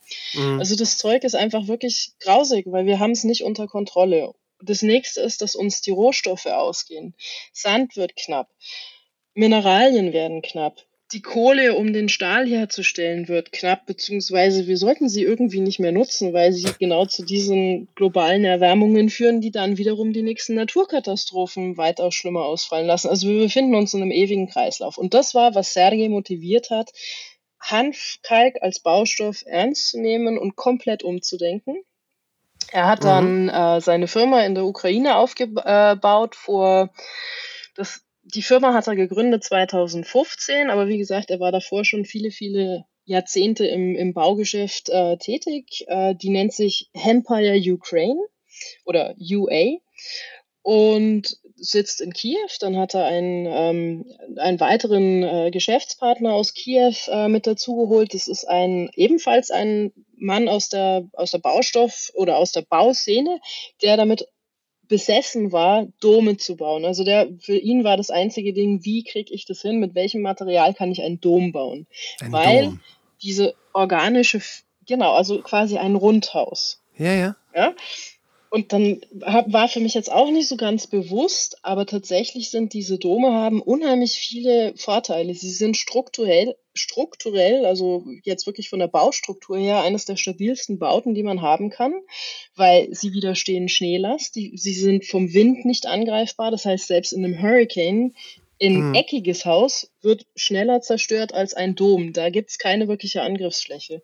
Mhm. Äh, energetisch gibt es keine rechten Winkel. Das heißt, es gibt auch nicht diese Totwinkel, wo Energie immer verloren geht, nämlich äh, also durch, durch fehlende Isolierung oder dass jetzt die Wärme dann eben abdriftet. Ähm, heißt, du hast viel weniger äh, Input an, an Energie, um so ein Haus warm zu halten, respektive dann eben auch zu kühlen im Sommer. Und durch den Hanfkalk hat sie eh eine wahnsinnige äh, Dämmung und Isolierung. Was heißt, im Sommer wird das auch nie so, so brutal heiß, wie das oft in unseren herkömmlichen Baustoffhäusern ist. Also voller, voller Vorteile. Und die beiden haben dann quasi ihre beiden Expertise, der eine Hanfkalk und der andere die, diese Dombauform zusammengebracht und sind damit unheimlich erfolgreich. Und das war jetzt zum Beispiel auch was, was einfach nicht bei mir auf dem Radar war. Seitdem ich Sergei und seinen Geschäftspartner, der auch äh, Sergei heißt, der eine ist der Sergei Boyko, der andere ist der Sergei Kovalenko, die, die beiden haben einen totalen Trend gesetzt. Also in Polen, in Tschechien, in der Slowakei, ganz, ganz viele Hanfdome gibt es bei uns hier in Mitteleuropa gar nicht so fürchterlich viele, weil bei uns da nee. der Trend einfach noch nicht angekommen ist. Und wir natürlich immer noch darin feststecken, dass wir sagen, ah nee, das ist doch diese Hippie-Geschichte da, dieses Hanfbauen. Dann rauche ich mein Haus und dann bin ich frei. ja, womöglich, äh, womöglich ist dann auch die, also das Einzige, wo man, wo ich jetzt mit meinem schmalen Wissen noch ganz vorsichtig gegen argumentieren könnte, wenn ich wollte, ist natürlich dass die Grundfläche dann nicht so optimal ausgenutzt wird, wie wenn du ein eckiges Haus hast. Weil Grundstücke sind ja auch in der Regel eckig und so weiter. Und man will ja auf gar keinen Fall irgendwas, was man gekauft hat, verschenken. Bloß nicht zu viel, so viel Nichtbebauungsfläche da haben. Ähm, aber klar, also ein rundes Haus, das ist ähm, aerodynamisch ganz sicher einem, äh, einem eckigen und quadratischen und rechtwinkligen Klotz überlegen. Aber was mich noch ähm, interessieren würde. Ja, jetzt bin ich so richtig, so richtig deutsch spießig, aber ich muss dir jetzt noch einmal widersprechen. Hau raus, bitte. äh, wenn, du, wenn, du zum Beispiel, wenn du zum Beispiel in Kenia in Slum gehst, es, ja. es, fällt mir jetzt gerade so spontan ein, weil es auch dort ein Hanfbauprojekt gibt und da haben die den Shift-Block äh, erfunden. Also der Shift-Block ist eine Erfindung von einem deutschen Architekten und der Werner Schönthaler hat dann diesen Schiffblock, der vorher aus eben Zement gemacht wurde, hat er dann eben aus diesem Hanfkalk gemacht. Und der Grund, warum, und zwar ist es ein Baublock, Entschuldigung, unsere Leser sehen jetzt nicht mein Rumgefuchtel, der Baublock ist auf einer Seite eckig und auf der anderen Seite rund und hat quasi wie so ein Lego-Stein-Modul, wo du dann oben drauf den nächsten Block setzen kannst. Du kannst quasi um eine Kurve damit bauen. Und dann mhm. habe ich nur gesagt, was soll da, also wo ist jetzt da genau der Vorteil? Da war ich nämlich genau wie du. Ich mir gedacht habe, eckig ist doch total pragmatisch, praktisch, Rittersport gut, ja, zack, zack. Und dann haben die gesagt, nee, weißt du, wenn du jetzt da mitten in so einen bestehenden Slum was reinbauen willst, wo alles komplett verbaut ist und null Platz vorhanden ist, da musst du hin und wieder mal um eine Kurve bauen, um es unterzubringen. Und da habe ich so, äh, okay. Und dann habe ich mir diese Luftaufnahmen angeschaut und dann hat es plötzlich ganz arg viel Sinn gemacht. Und habe ich gesehen, dass also diese, die, was wir jetzt gerade als Platzoptimierung benennen, tatsächlich platzoptimierter ist, wenn du tatsächlich ein bisschen um Kurven bauen kannst, anstatt eckig, wo du dann einfach diese Zwischen, ich meine, wir reden jetzt hier von einem völlig anderen Environment. Wir haben hier Klar. in Europa, ah, wir haben hier in Europa schon ein paar Slums, aber ähm, unsere Häusle-Mentalität ist rechteckig, das ist meins und das ist das deins und hier brauche ich meinen privaten Space und genau, und da sind wir natürlich in einem ganz anderen, in einer ganz anderen Denke drin. Aber also ich war überrascht, wie, wie viel man in diesem Domhaus in Kiew äh, von Sergei Boyko unterbringen kann. Der lebt dort mit seinen, ähm, er hat fünf Töchter, Frau, oh. also es ist eine Riesenfamilie, die da in drei Domen wohnen, die sie jetzt so ein bisschen zusammengeschachtelt haben. Ähm, und es ist irre, also irre platzoptimiert und eine wunderschöne Atmosphäre, weil, weil da auch dann ein Zwischenboden in diesem Dom drin, drin ist. Also es ist so ein bisschen, äh, ich habe es als Labyrinth bezeichnet. Man fängt an, sich in diesem Dom zu bewegen und du weißt auf einmal gar nicht mehr, wo du bist, weil, das, weil alles so kurvig ah. angelegt ist und du kannst eigentlich immer weitergehen und kommst dann irgendwann wieder zu deinem Ursprung raus. War wunderschön, ganz toll. Ja gut, das ist natürlich dem äh, gerade vorherrschenden Schwarz-Weiß-Minimalismus-Einrichtungstrend komplett zuwiderlaufend, was überhaupt nicht das Schlimmste äh, sein muss. Ähm, was mich noch sehr interessieren würde, wie hoch, wie viele Stockwerke kann man mit Hanfkalk bauen? Denn ähm, Stadtplaner, Stadtplanerinnen sagen ja, dass wenn man vernünftige, vernünftig die Wohnfläche ausnutzen möchte, dann sollte man mindestens vierstöckig bauen. Geht das mit, äh, mit äh, Hanfkalk? Kannst du aber jetzt nicht rein nur mit Hanfkalk. Du brauchst eine statische Struktur und die wird dann eben zumeist aus Holz gemacht. Das ist also quasi mhm. ein, ein, Holzständergerüst als, als statisch tragende, äh, wie sagt man da, tragenden. Stra tragende Konstruktion äh, einfach. Also die, genau. Dank, Dankeschön. Die, die tragende Konstruktion wird dann durch Holz erstellt und dann die Zwischenwände, oder nicht die Zwischenwände, also überhaupt diese, diese Zwischengefächer dann zwischen dem mhm. Holzkonstrukt, mhm. äh, die werden dann mit dem Hanfkalk gefüllt. Und das war's dann aber auch schon. Also du musst dann keine Isolierschicht noch draufsetzen oder eine Dämmplatte draufsetzen. Du musst halt außen dann eine Beschichtung, ähm, Kalkanstrich zum Beispiel machen, dass es dann wetterfest ist, dass, dass dieser Hanfkalk dann nicht die Feuchtigkeit von außen zu sehr aufnimmt.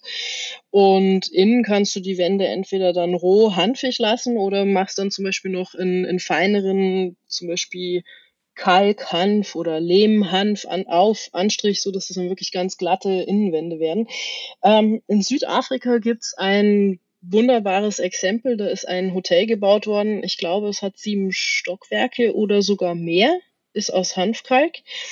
Ähm, das ist jetzt momentan so ein bisschen dieses Vorzeige- oder Nennprojekt, wenn man über hochstöckig äh, redet.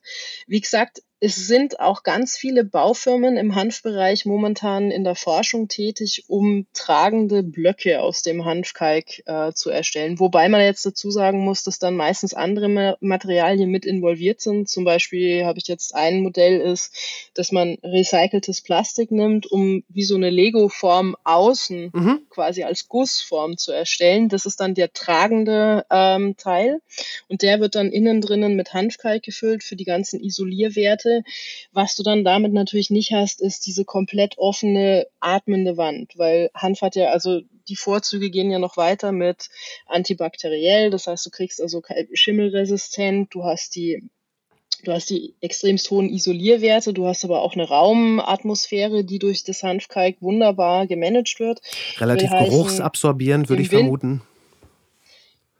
Genau, geruchsabsorbierend 100 Prozent. Ähm, dann hast du jetzt im Sommer, wo es ein bisschen luftfeuchter ist oder wie auch immer, das ist jetzt natürlich abhängig, in welchem Breitengrad der Welt du lebst. Na klar. Auf jeden Fall, wenn es luftfeuchter ist, nimm, nehmen die Wände es auf. Im Winter, wenn wir anfangen zu heizen, wo wir eigentlich notorisch immer das Problem haben mit diesen zu trockenen Räumen, dann wird die Luftfeuchtigkeit wieder abgegeben. Das heißt, es ist selbstregulierend.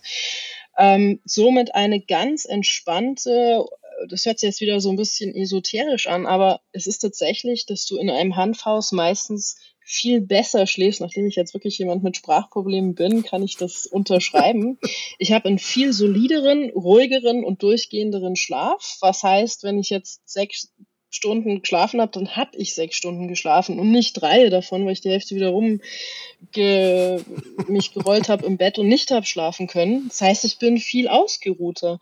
Und, ähm, und das ist natürlich wenn man das jetzt mal kurz überträgt darauf, dass der Mensch circa 80 Prozent seiner gesamten Lebenszeit in Häusern verbringt, mhm. die zum Großteil nicht gesundheitsfördernd für uns sind, weil sie aus mhm. Baustoffen gemacht werden, die Absonderungen und Ausdünstungen haben, die wir eigentlich gar nicht einatmen sollen wollen würden, dann muss man natürlich dazu sagen, kann Hanf auch da als Baustoff schon gesundheitsförderlich wirken, auch wenn das jetzt vielleicht so ein bisschen ein weiter Stretch ist, aber es ist tatsächlich so.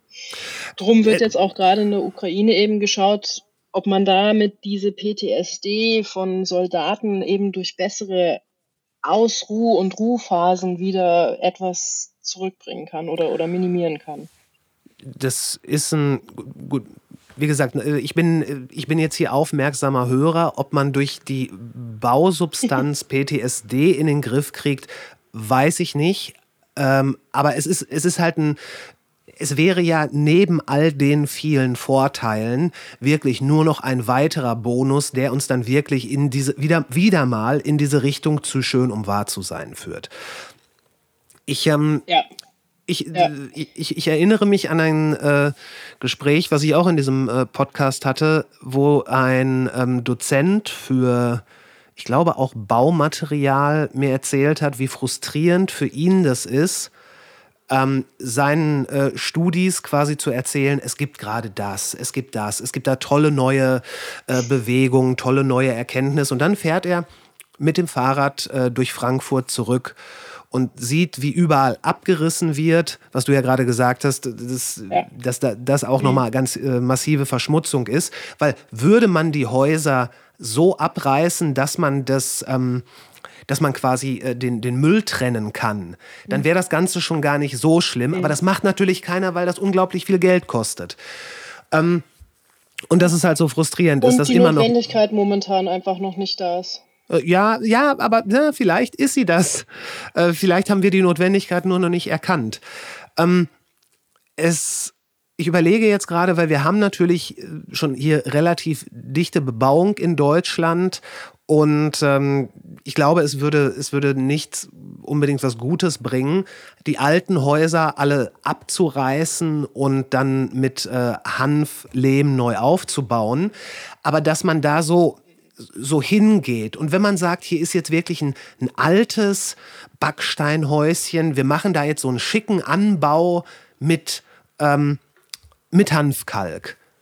Das wäre doch super. Ich denke auch, dass Umdenken muss jetzt erst einmal, sage ich mal, in den machbaren Bereichen. Also ich bin da völlig bei dir. Es wäre das Unnachhaltigste, was wir tun könnten, jetzt zu sagen, wir reißen alles ab und machen jetzt alles aus Hand. Was soll denn der Blödsinn? Ja. Ähm, wir müssen bestehenden, also Bestandsmasse müssen wir retten, müssen wir erhalten, so gut wie es geht und so viel wie, wie möglich. Nur auch da kann man dann natürlich wieder mit dem Aufsatz Hanfisolierung unheimlich viel machen, weil wir haben ja jetzt diese neuen Baunormen in der EU, wo durch die Energiekrise wir, wir versuchen wirklich maximal zu isolieren, dass man weniger Strom und weniger Heizmaterial, also alles umfänglich, was Wärme produziert, äh, für den Winter brauchen, um, sage ich mal, mit weniger durchzukommen. Mhm. Setzt aber voraus, dass wir gut isolierte Häuser haben. Die meisten Häuser sind grottenschlecht isoliert, das wissen wir alle. Setz mhm. dich im Winter irgendwo nahe des Fensters, da gehst schnell weg, weil da wird es dann irgendwann kalt. Ja, ja. Oder du hast jetzt zum Beispiel nur einen Holzofen für einen Raum und den hast du dann mal zwei Tage nicht eingeheizt, ja, dann schaut die Geschichte echt schon anders aus. Da ist da gar nicht mehr so fürchterlich viel Eigenraumwärme. Mhm. Und da kann man den Hanf ganz easy auch bei also wie gesagt, auch bei Bestandsmaterial für die Innendämmung einfach verwenden. Ähm, wäre jetzt ein Ding. Das andere ist, ähm, also ich würde mal sagen, was mich vielleicht auszeichnet, ist, dass ich nicht nur immer Hanf denke, mache, tue und recherchiere, sondern dass ich ja eigentlich schon auch an anderen Dingen Interesse habe.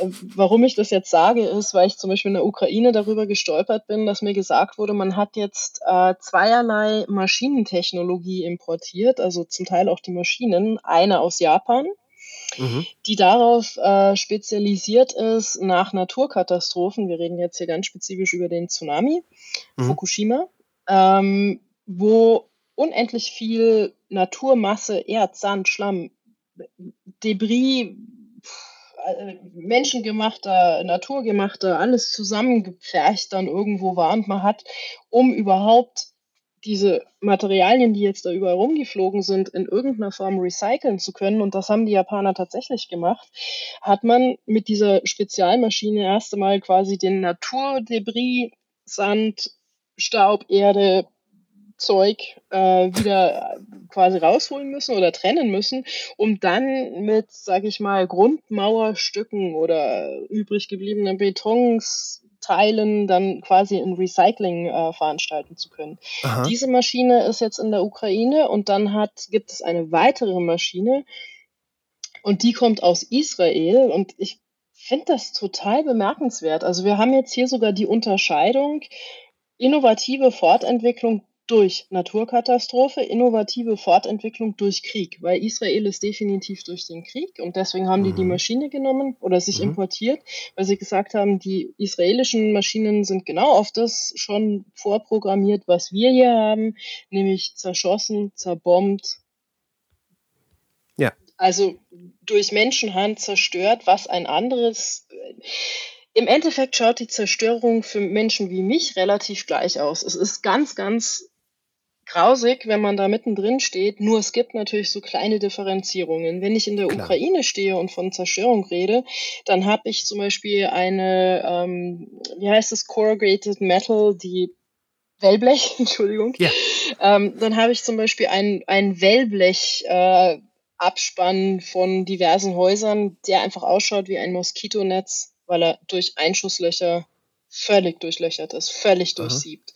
Ich habe Einschusslöcher im Beton, im Asphalt der Straßen, wo einfach Krater drin sind und dann hast du diesen ganzen diesen ganzen Sprüheffekt von, von diesen Einschüssen, äh, Bäume haben Löcher, alles ist zerlöchert. Und das ist eine andere Form der Zerstörung. Natürlich sind die Häuser auch zum Teil komplett zerstört, auch niedergebrannt dann, weil Feuer ausgebrochen ist bei dem, beim Beschuss ähm, zum Teil auch gelegt wurde.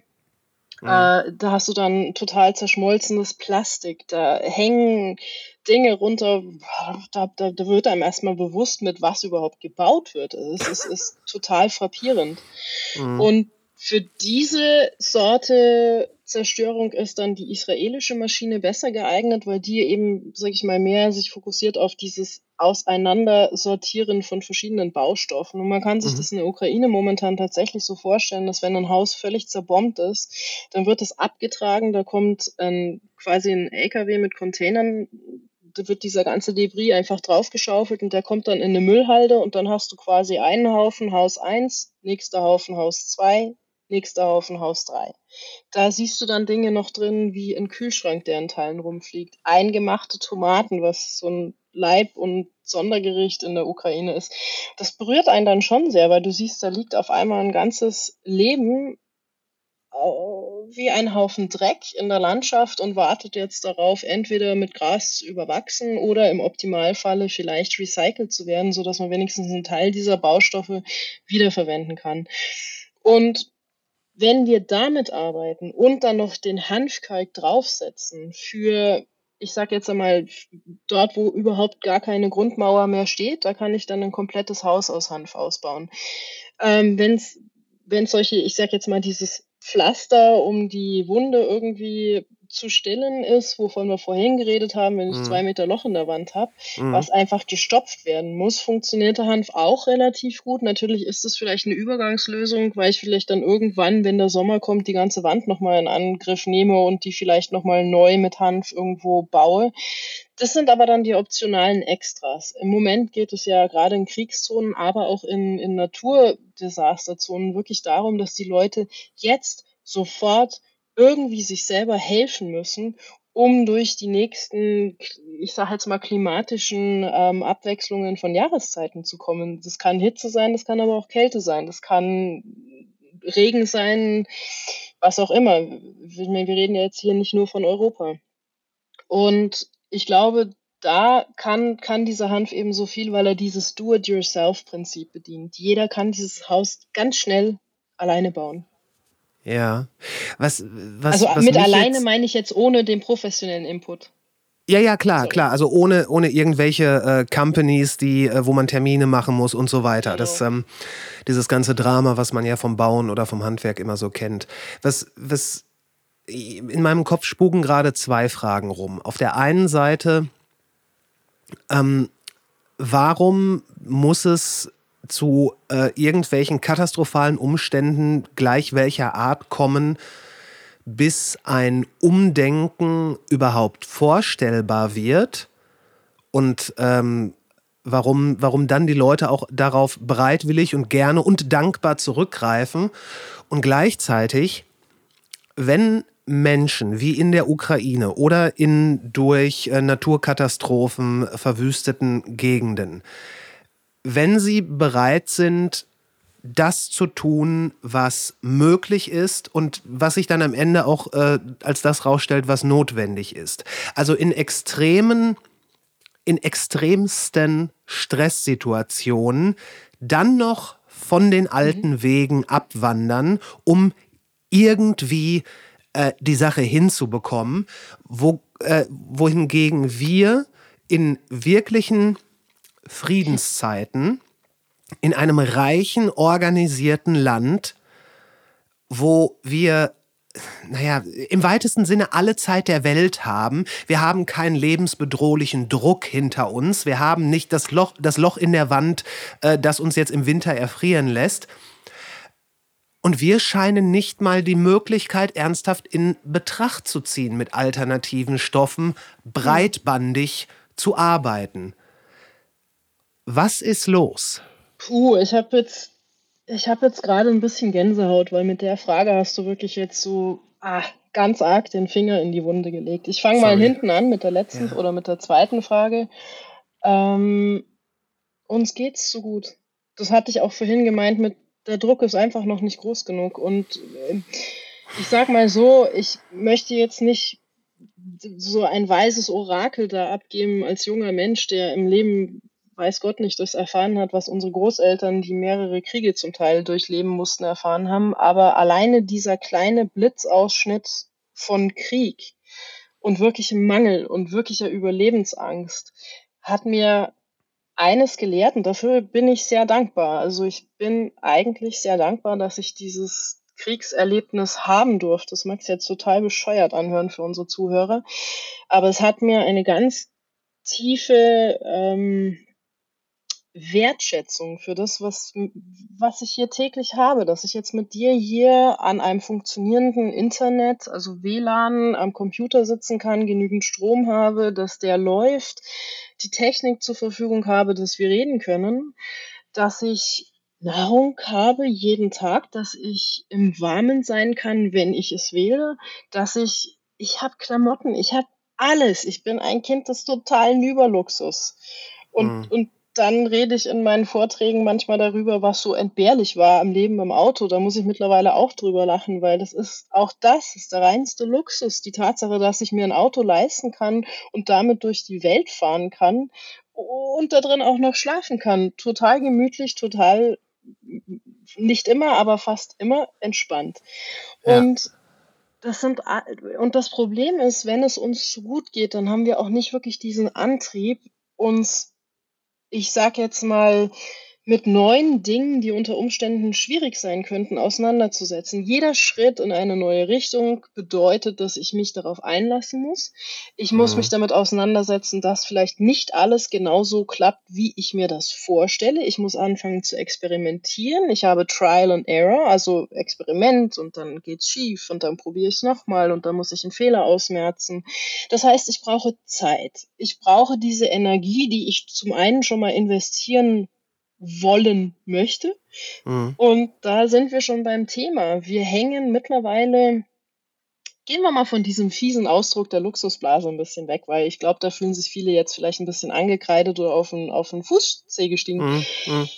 Wir, wir kennen das doch alle. Ich sitze irgendwo auf der Couch und weiß genau, boah, es hat jetzt zum Beispiel vor der Haustüre geschneit, äh, nicht vor der Haustüre, es hat draußen geschneit. Ich, ich, ich sollte vielleicht einfach mal rausgehen und mir die Schaufel in die Hand nehmen und die zwei Meter Schnee irgendwo wegschaufeln. Dann macht auf meinem Handy macht's Bing und dann gucke ich und dann finde ich mich plötzlich zwei Stunden später auf Instagram und Facebook und LinkedIn und Messages und Tatütata und irgendwelchen Stories im Dauerscrolling wieder Ja. und hab's halt einfach immer noch saugemütlich auf meiner Couch und denk mir dann, boah, jetzt ist aber ganz schön viel Zeit, jetzt müsste ich eigentlich mal was anderes machen, jetzt könnte ich was essen gehen.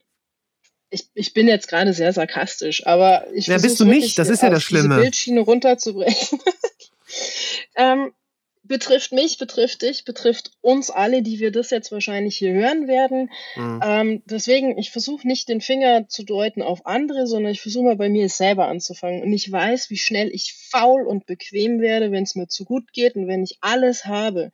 Das ist im Symbolischen gesprochen für den Bauer wie das überfütterte Schwein. Das hängt Ja. nur noch in der Ecke und grunzt. Ja. Ein Schwein, was, was Hunger hat, fängt an, extremst intelligent, agil und findig zu werden. Das wird wissen, wie es aus seinem Stall rauskommt. Das wird wissen, wo es den nächsten Trüffel findet oder was weiß ich. Ähm, Gutes Beispiel. also auch da diese Symbolik.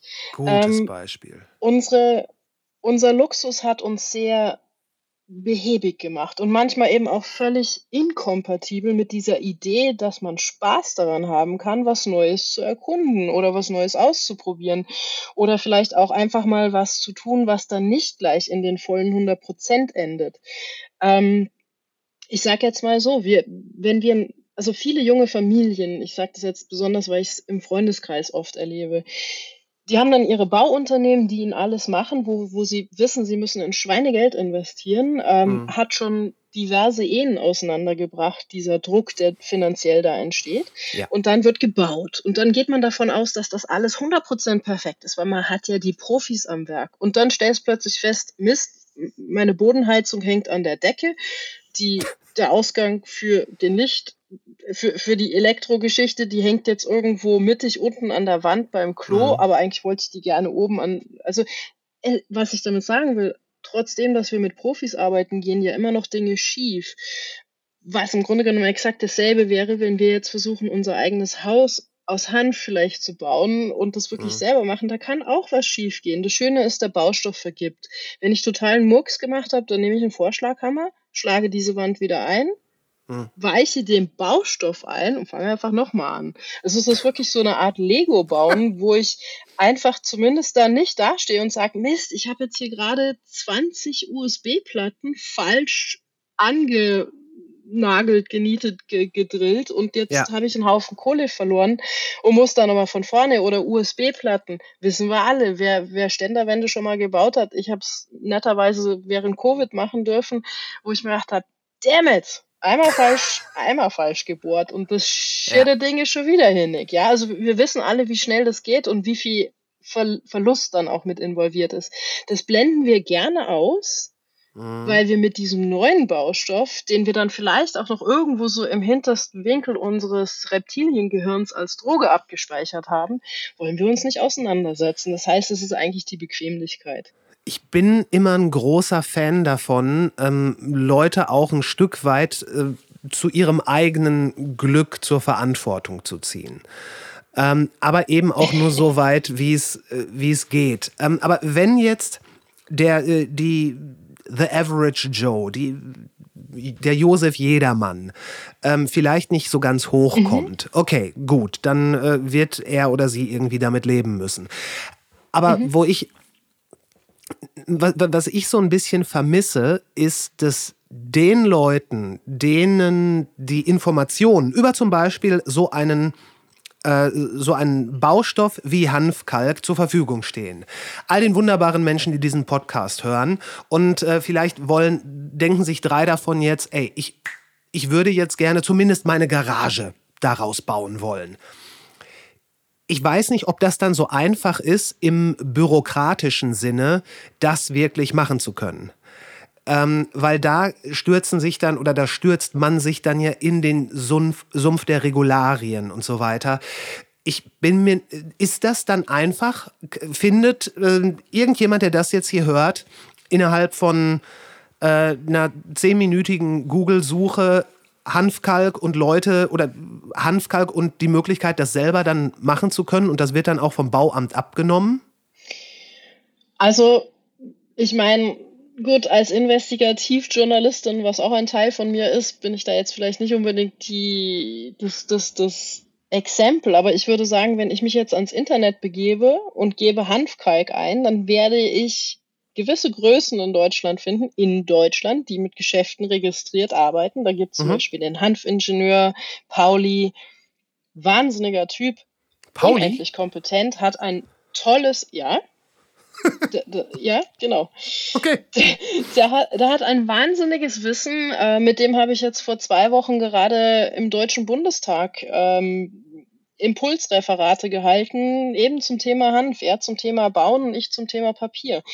Ähm, diese Leute findet man durchaus und äh, ich würde jetzt mal sagen, generell, wenn man momentan Hanf googelt, findet man eigentlich ziemlich viel. Und ja, das kann verwirrend werden, weil dann muss ich natürlich wieder unterscheiden zwischen dem Möchtegern-Shop in Berlin, der sich als Cannabis-Shop ausgibt und dann Hanftee verkauft, wo ich durchaus meine Bedenken habe, weil wir hier mit den Namen einfach zu viel Marketing-Reißerwerbung oft treiben, ja. die die Leute völlig verwirrt. Ähm, es wäre schön, wenn die, die Hanf verkaufen, auch beim Namen Hanf bleiben und wenn die, die mit Cannabis äh, Produkte erstellen, dann beim Namen Cannabis bleiben, wäre echt hilfreich für die Allgemeinheit, irgendwann ja. einmal einen Schlussstrich unter dieses ganze Chaos zu bringen.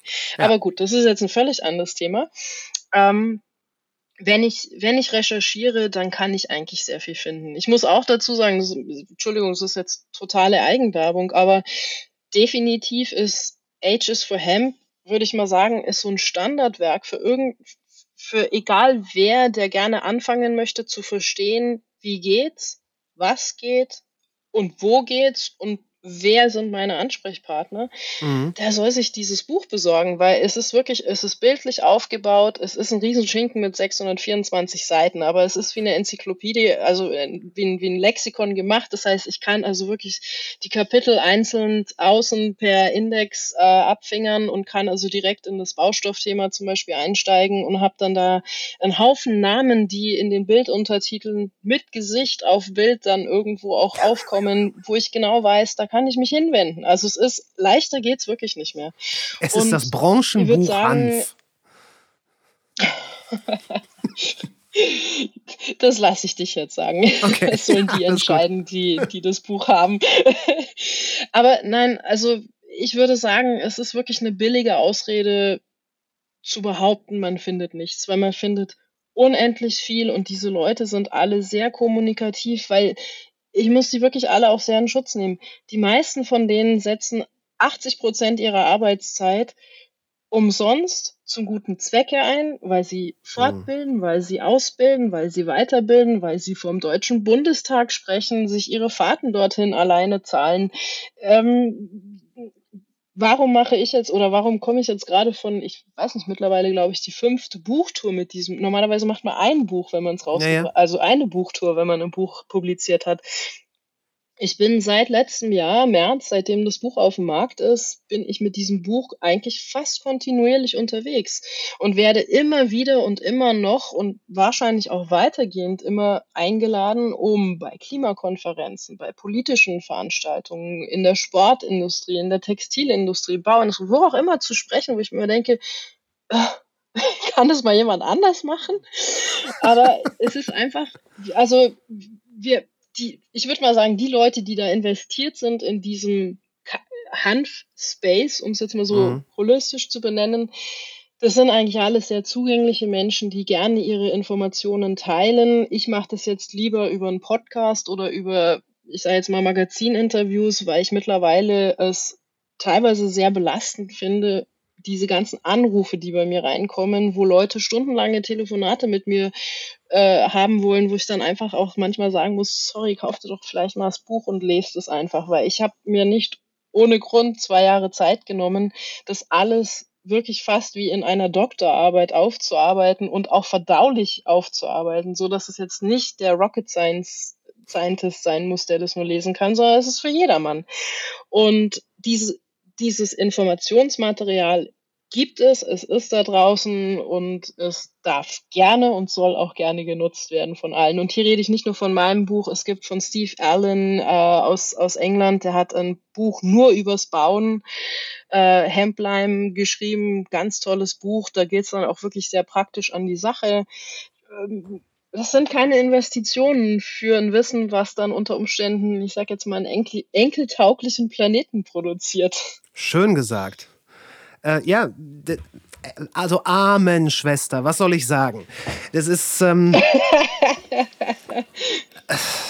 ich, ich, ich, kann dem, ich kann dem im Grunde genommen äh, nichts hinzufügen. Das, ähm, es gibt so viel gutes Wissen, was da ist. Und ähm, um jetzt quasi nochmal full circle zu gehen, diese Pflanze, die offenbar alles kann, diese Alien-Pflanze, ich bleib dabei. es mag irgendwo so diesen, äh, diesen vermeintlichen Muff des Hippiesken haben, aber spätestens, wenn man sich von diesem Klischee verabschiedet und äh, auch nur an der Oberfläche zu kratzen beginnt, wird es nicht lange dauern, bis man irgendwann sagt, verdammt nochmal, das kann doch nicht sein. Denn dann sind wir wieder bei dem zu schön um wahr zu sein. Chris, lass mich zu diesem Abschluss noch eines oben draufsetzen, um es ganz zirkulär zu machen. Jeder, der jetzt im Kopf hat, dieses Hippieske, was du eben so schön gesagt hast, dem möchte ich jetzt einfach nur noch eines mit auf den Weg geben. Ich war im September ähm, Teil einer Veranstaltung, die nennt sich Hemp Club, die geht von, ähm, von, von der EU aus, ähm, um eben Kreislaufökonomien basierend auf Hanf zu fördern und deren Netzwerke, die dazu entstehen müssen, damit es ein bisschen schneller geht. Und wir waren in Stuttgart. Stuttgart ist die Heimat unserer automobilen Industrie in Deutschland. Und wir sind echt von einem Hightech Präzisionsbetrieb in den nächsten getigert. Und was haben wir gesehen? Wie mit Hanf Autos entstehen, wie mit Hanf Alternativen zu, äh, zu der Carbonfaser erstellt werden. Diese Leute waren sowas von weit entfernt von Hippie. Ich glaube, keiner bei Mercedes möchte als Hippie in dem Falle dann beschimpft werden. Ich finde Ja. Hippie total charmant. Also bitte nennt mich Absolut. alle Hippie, dann ist das noch das letzte, das wenigere Schimpfwort, als wenn sie mich chaotischer Künstler nennen. Ähm, ist, ich, ich will damit nur sagen, die Zeiten wandeln sich momentan verdammt schnell. Und alle die, die immer noch den Hippie vor sich sehen, die sind ganz simpel nicht en vogue, nicht am Nerv der Zeit und die haben gerade eine richtig coole Welle verpasst. Und das nächste Beispiel, was mir dazu einfällt, war unlängst auch auf der Tour in Prag, äh, wo ich einen äh, medizinischen Wissenschaftler kennengelernt habe, der gerade aus Hanfnüssen, um es jetzt biologisch korrekt auszudrücken, aus Hanfnüssen Plasma herstellt. Wir reden hier von nicht menschengenerierten Plasma. Bisher war Plasma wirklich darauf beschränkt, dass ich Blutspenden, also Plasmaspenden machen Ja, muss, ja. damit Plasma vorhanden ist. Und deswegen ist Plasma auch im globalen Süden nicht erhältlich, weil es eine ganz, ganz fürchterlich aufwendige Kühlkette hat. Ja. Und dieser Mensch ist kurz davor, Plasma auf den Markt zu geben, was aus einer Pflanze, nämlich aus der Hanfpflanze äh, erstellt wird, wo eine ganz andere Voraussetzung für die Kühlkette vorhanden ist. Also wir reden hier nicht nur von irgendwelchen hippie-esken, hey, trage deine Sackhose doch lieber aus Hanf als aus der Cotton, also Baumwoll-Jeans oder irgendwas. Nein, Ja. Die Sachen, bitte können wir auch alle gerne benennen, aber es gibt richtig, richtig, richtig Hightech-Entwicklungen und vor allen Dingen Dinge, die unsere Menschheit revolutionieren werden. Mehr habe ich dazu nicht zu sagen. Maren, ähm, vielen, vielen Dank für deine Zeit. Es waren unglaublich Äh, unglaubliches Gespräch mit sehr vielen, sehr neuen Erkenntnissen über eine sehr alte Pflanze. Ähm, und wenn wir uns angucken, wie schnell da die Entwicklung weitergeht, glaube ich nicht, dass wir es zum letzten Mal gesprochen haben. Spätestens, wenn dann die wahrscheinlich äh, fünfte aktualisierte Ausgabe von Ages for Hemp rausgekommen ist. Ähm, ich kann dir danke, danke. Es war ein wunderbares Gespräch. Dem kann ich nur einen riesen Danke auch an dich hinzufügen. Ähm, wunderschön, wenn das so, so fließen darf durch diese ganzen verschiedenen großen, großen Bereiche. War sehr bereichernd, unsere Unterhaltung. Auch für mich. Und wir sind raus. Ladies and Gentlemen, es gibt einen guten Grund, natürliche Ausrede, diesen Podcast hier nicht zu unterstützen. Im Moment kann es sich einfach nicht jeder leisten, für sowas zu bezahlen. Und wenn das auf euch zutrifft, bitte, bitte hört den weiterhin kostenlos. Aber wenn ihr dazu in der Lage wärt, gibt es gleich drei gute Gründe, natürliche Ausrede zu supporten. Erstens, ich möchte euch hier die besten und interessantesten Gespräche in bestmöglicher Qualität bieten. Dafür braucht es Software, Hardware, Server und was weiß ich. Das alles kostet und ich möchte da keine Kompromisse eingehen müssen. Zweitens, natürliche Ausrede soll unabhängig und am liebsten werbefrei bleiben. Und drittens, das ist eigentlich echt alles günstig. Das Ganze funktioniert über Steady und PayPal-Konto kommt. Das sage ich jetzt schon seit ein paar Wochen, aber ja, es, es braucht Zeit, ich weiß auch nicht. Jedenfalls, die Links dazu und zu dieser Folge, und da gibt es einige, ähm, und auch zu den Socials und zum Newsletter, die findet ihr alle in den Show Notes. Und wenn euch dieser Podcast gefällt und ihn vielleicht sogar schon abonniert habt und ein Sternchen dagelassen habt und einen Daumen hoch und all das Ganze, was man in der wunderbaren Welt des Podcast-Hörens so tun kann, dann hören wir uns nächsten Montag wieder. Wie wäre das? Was immer ihr tut, macht's gut. Bis später.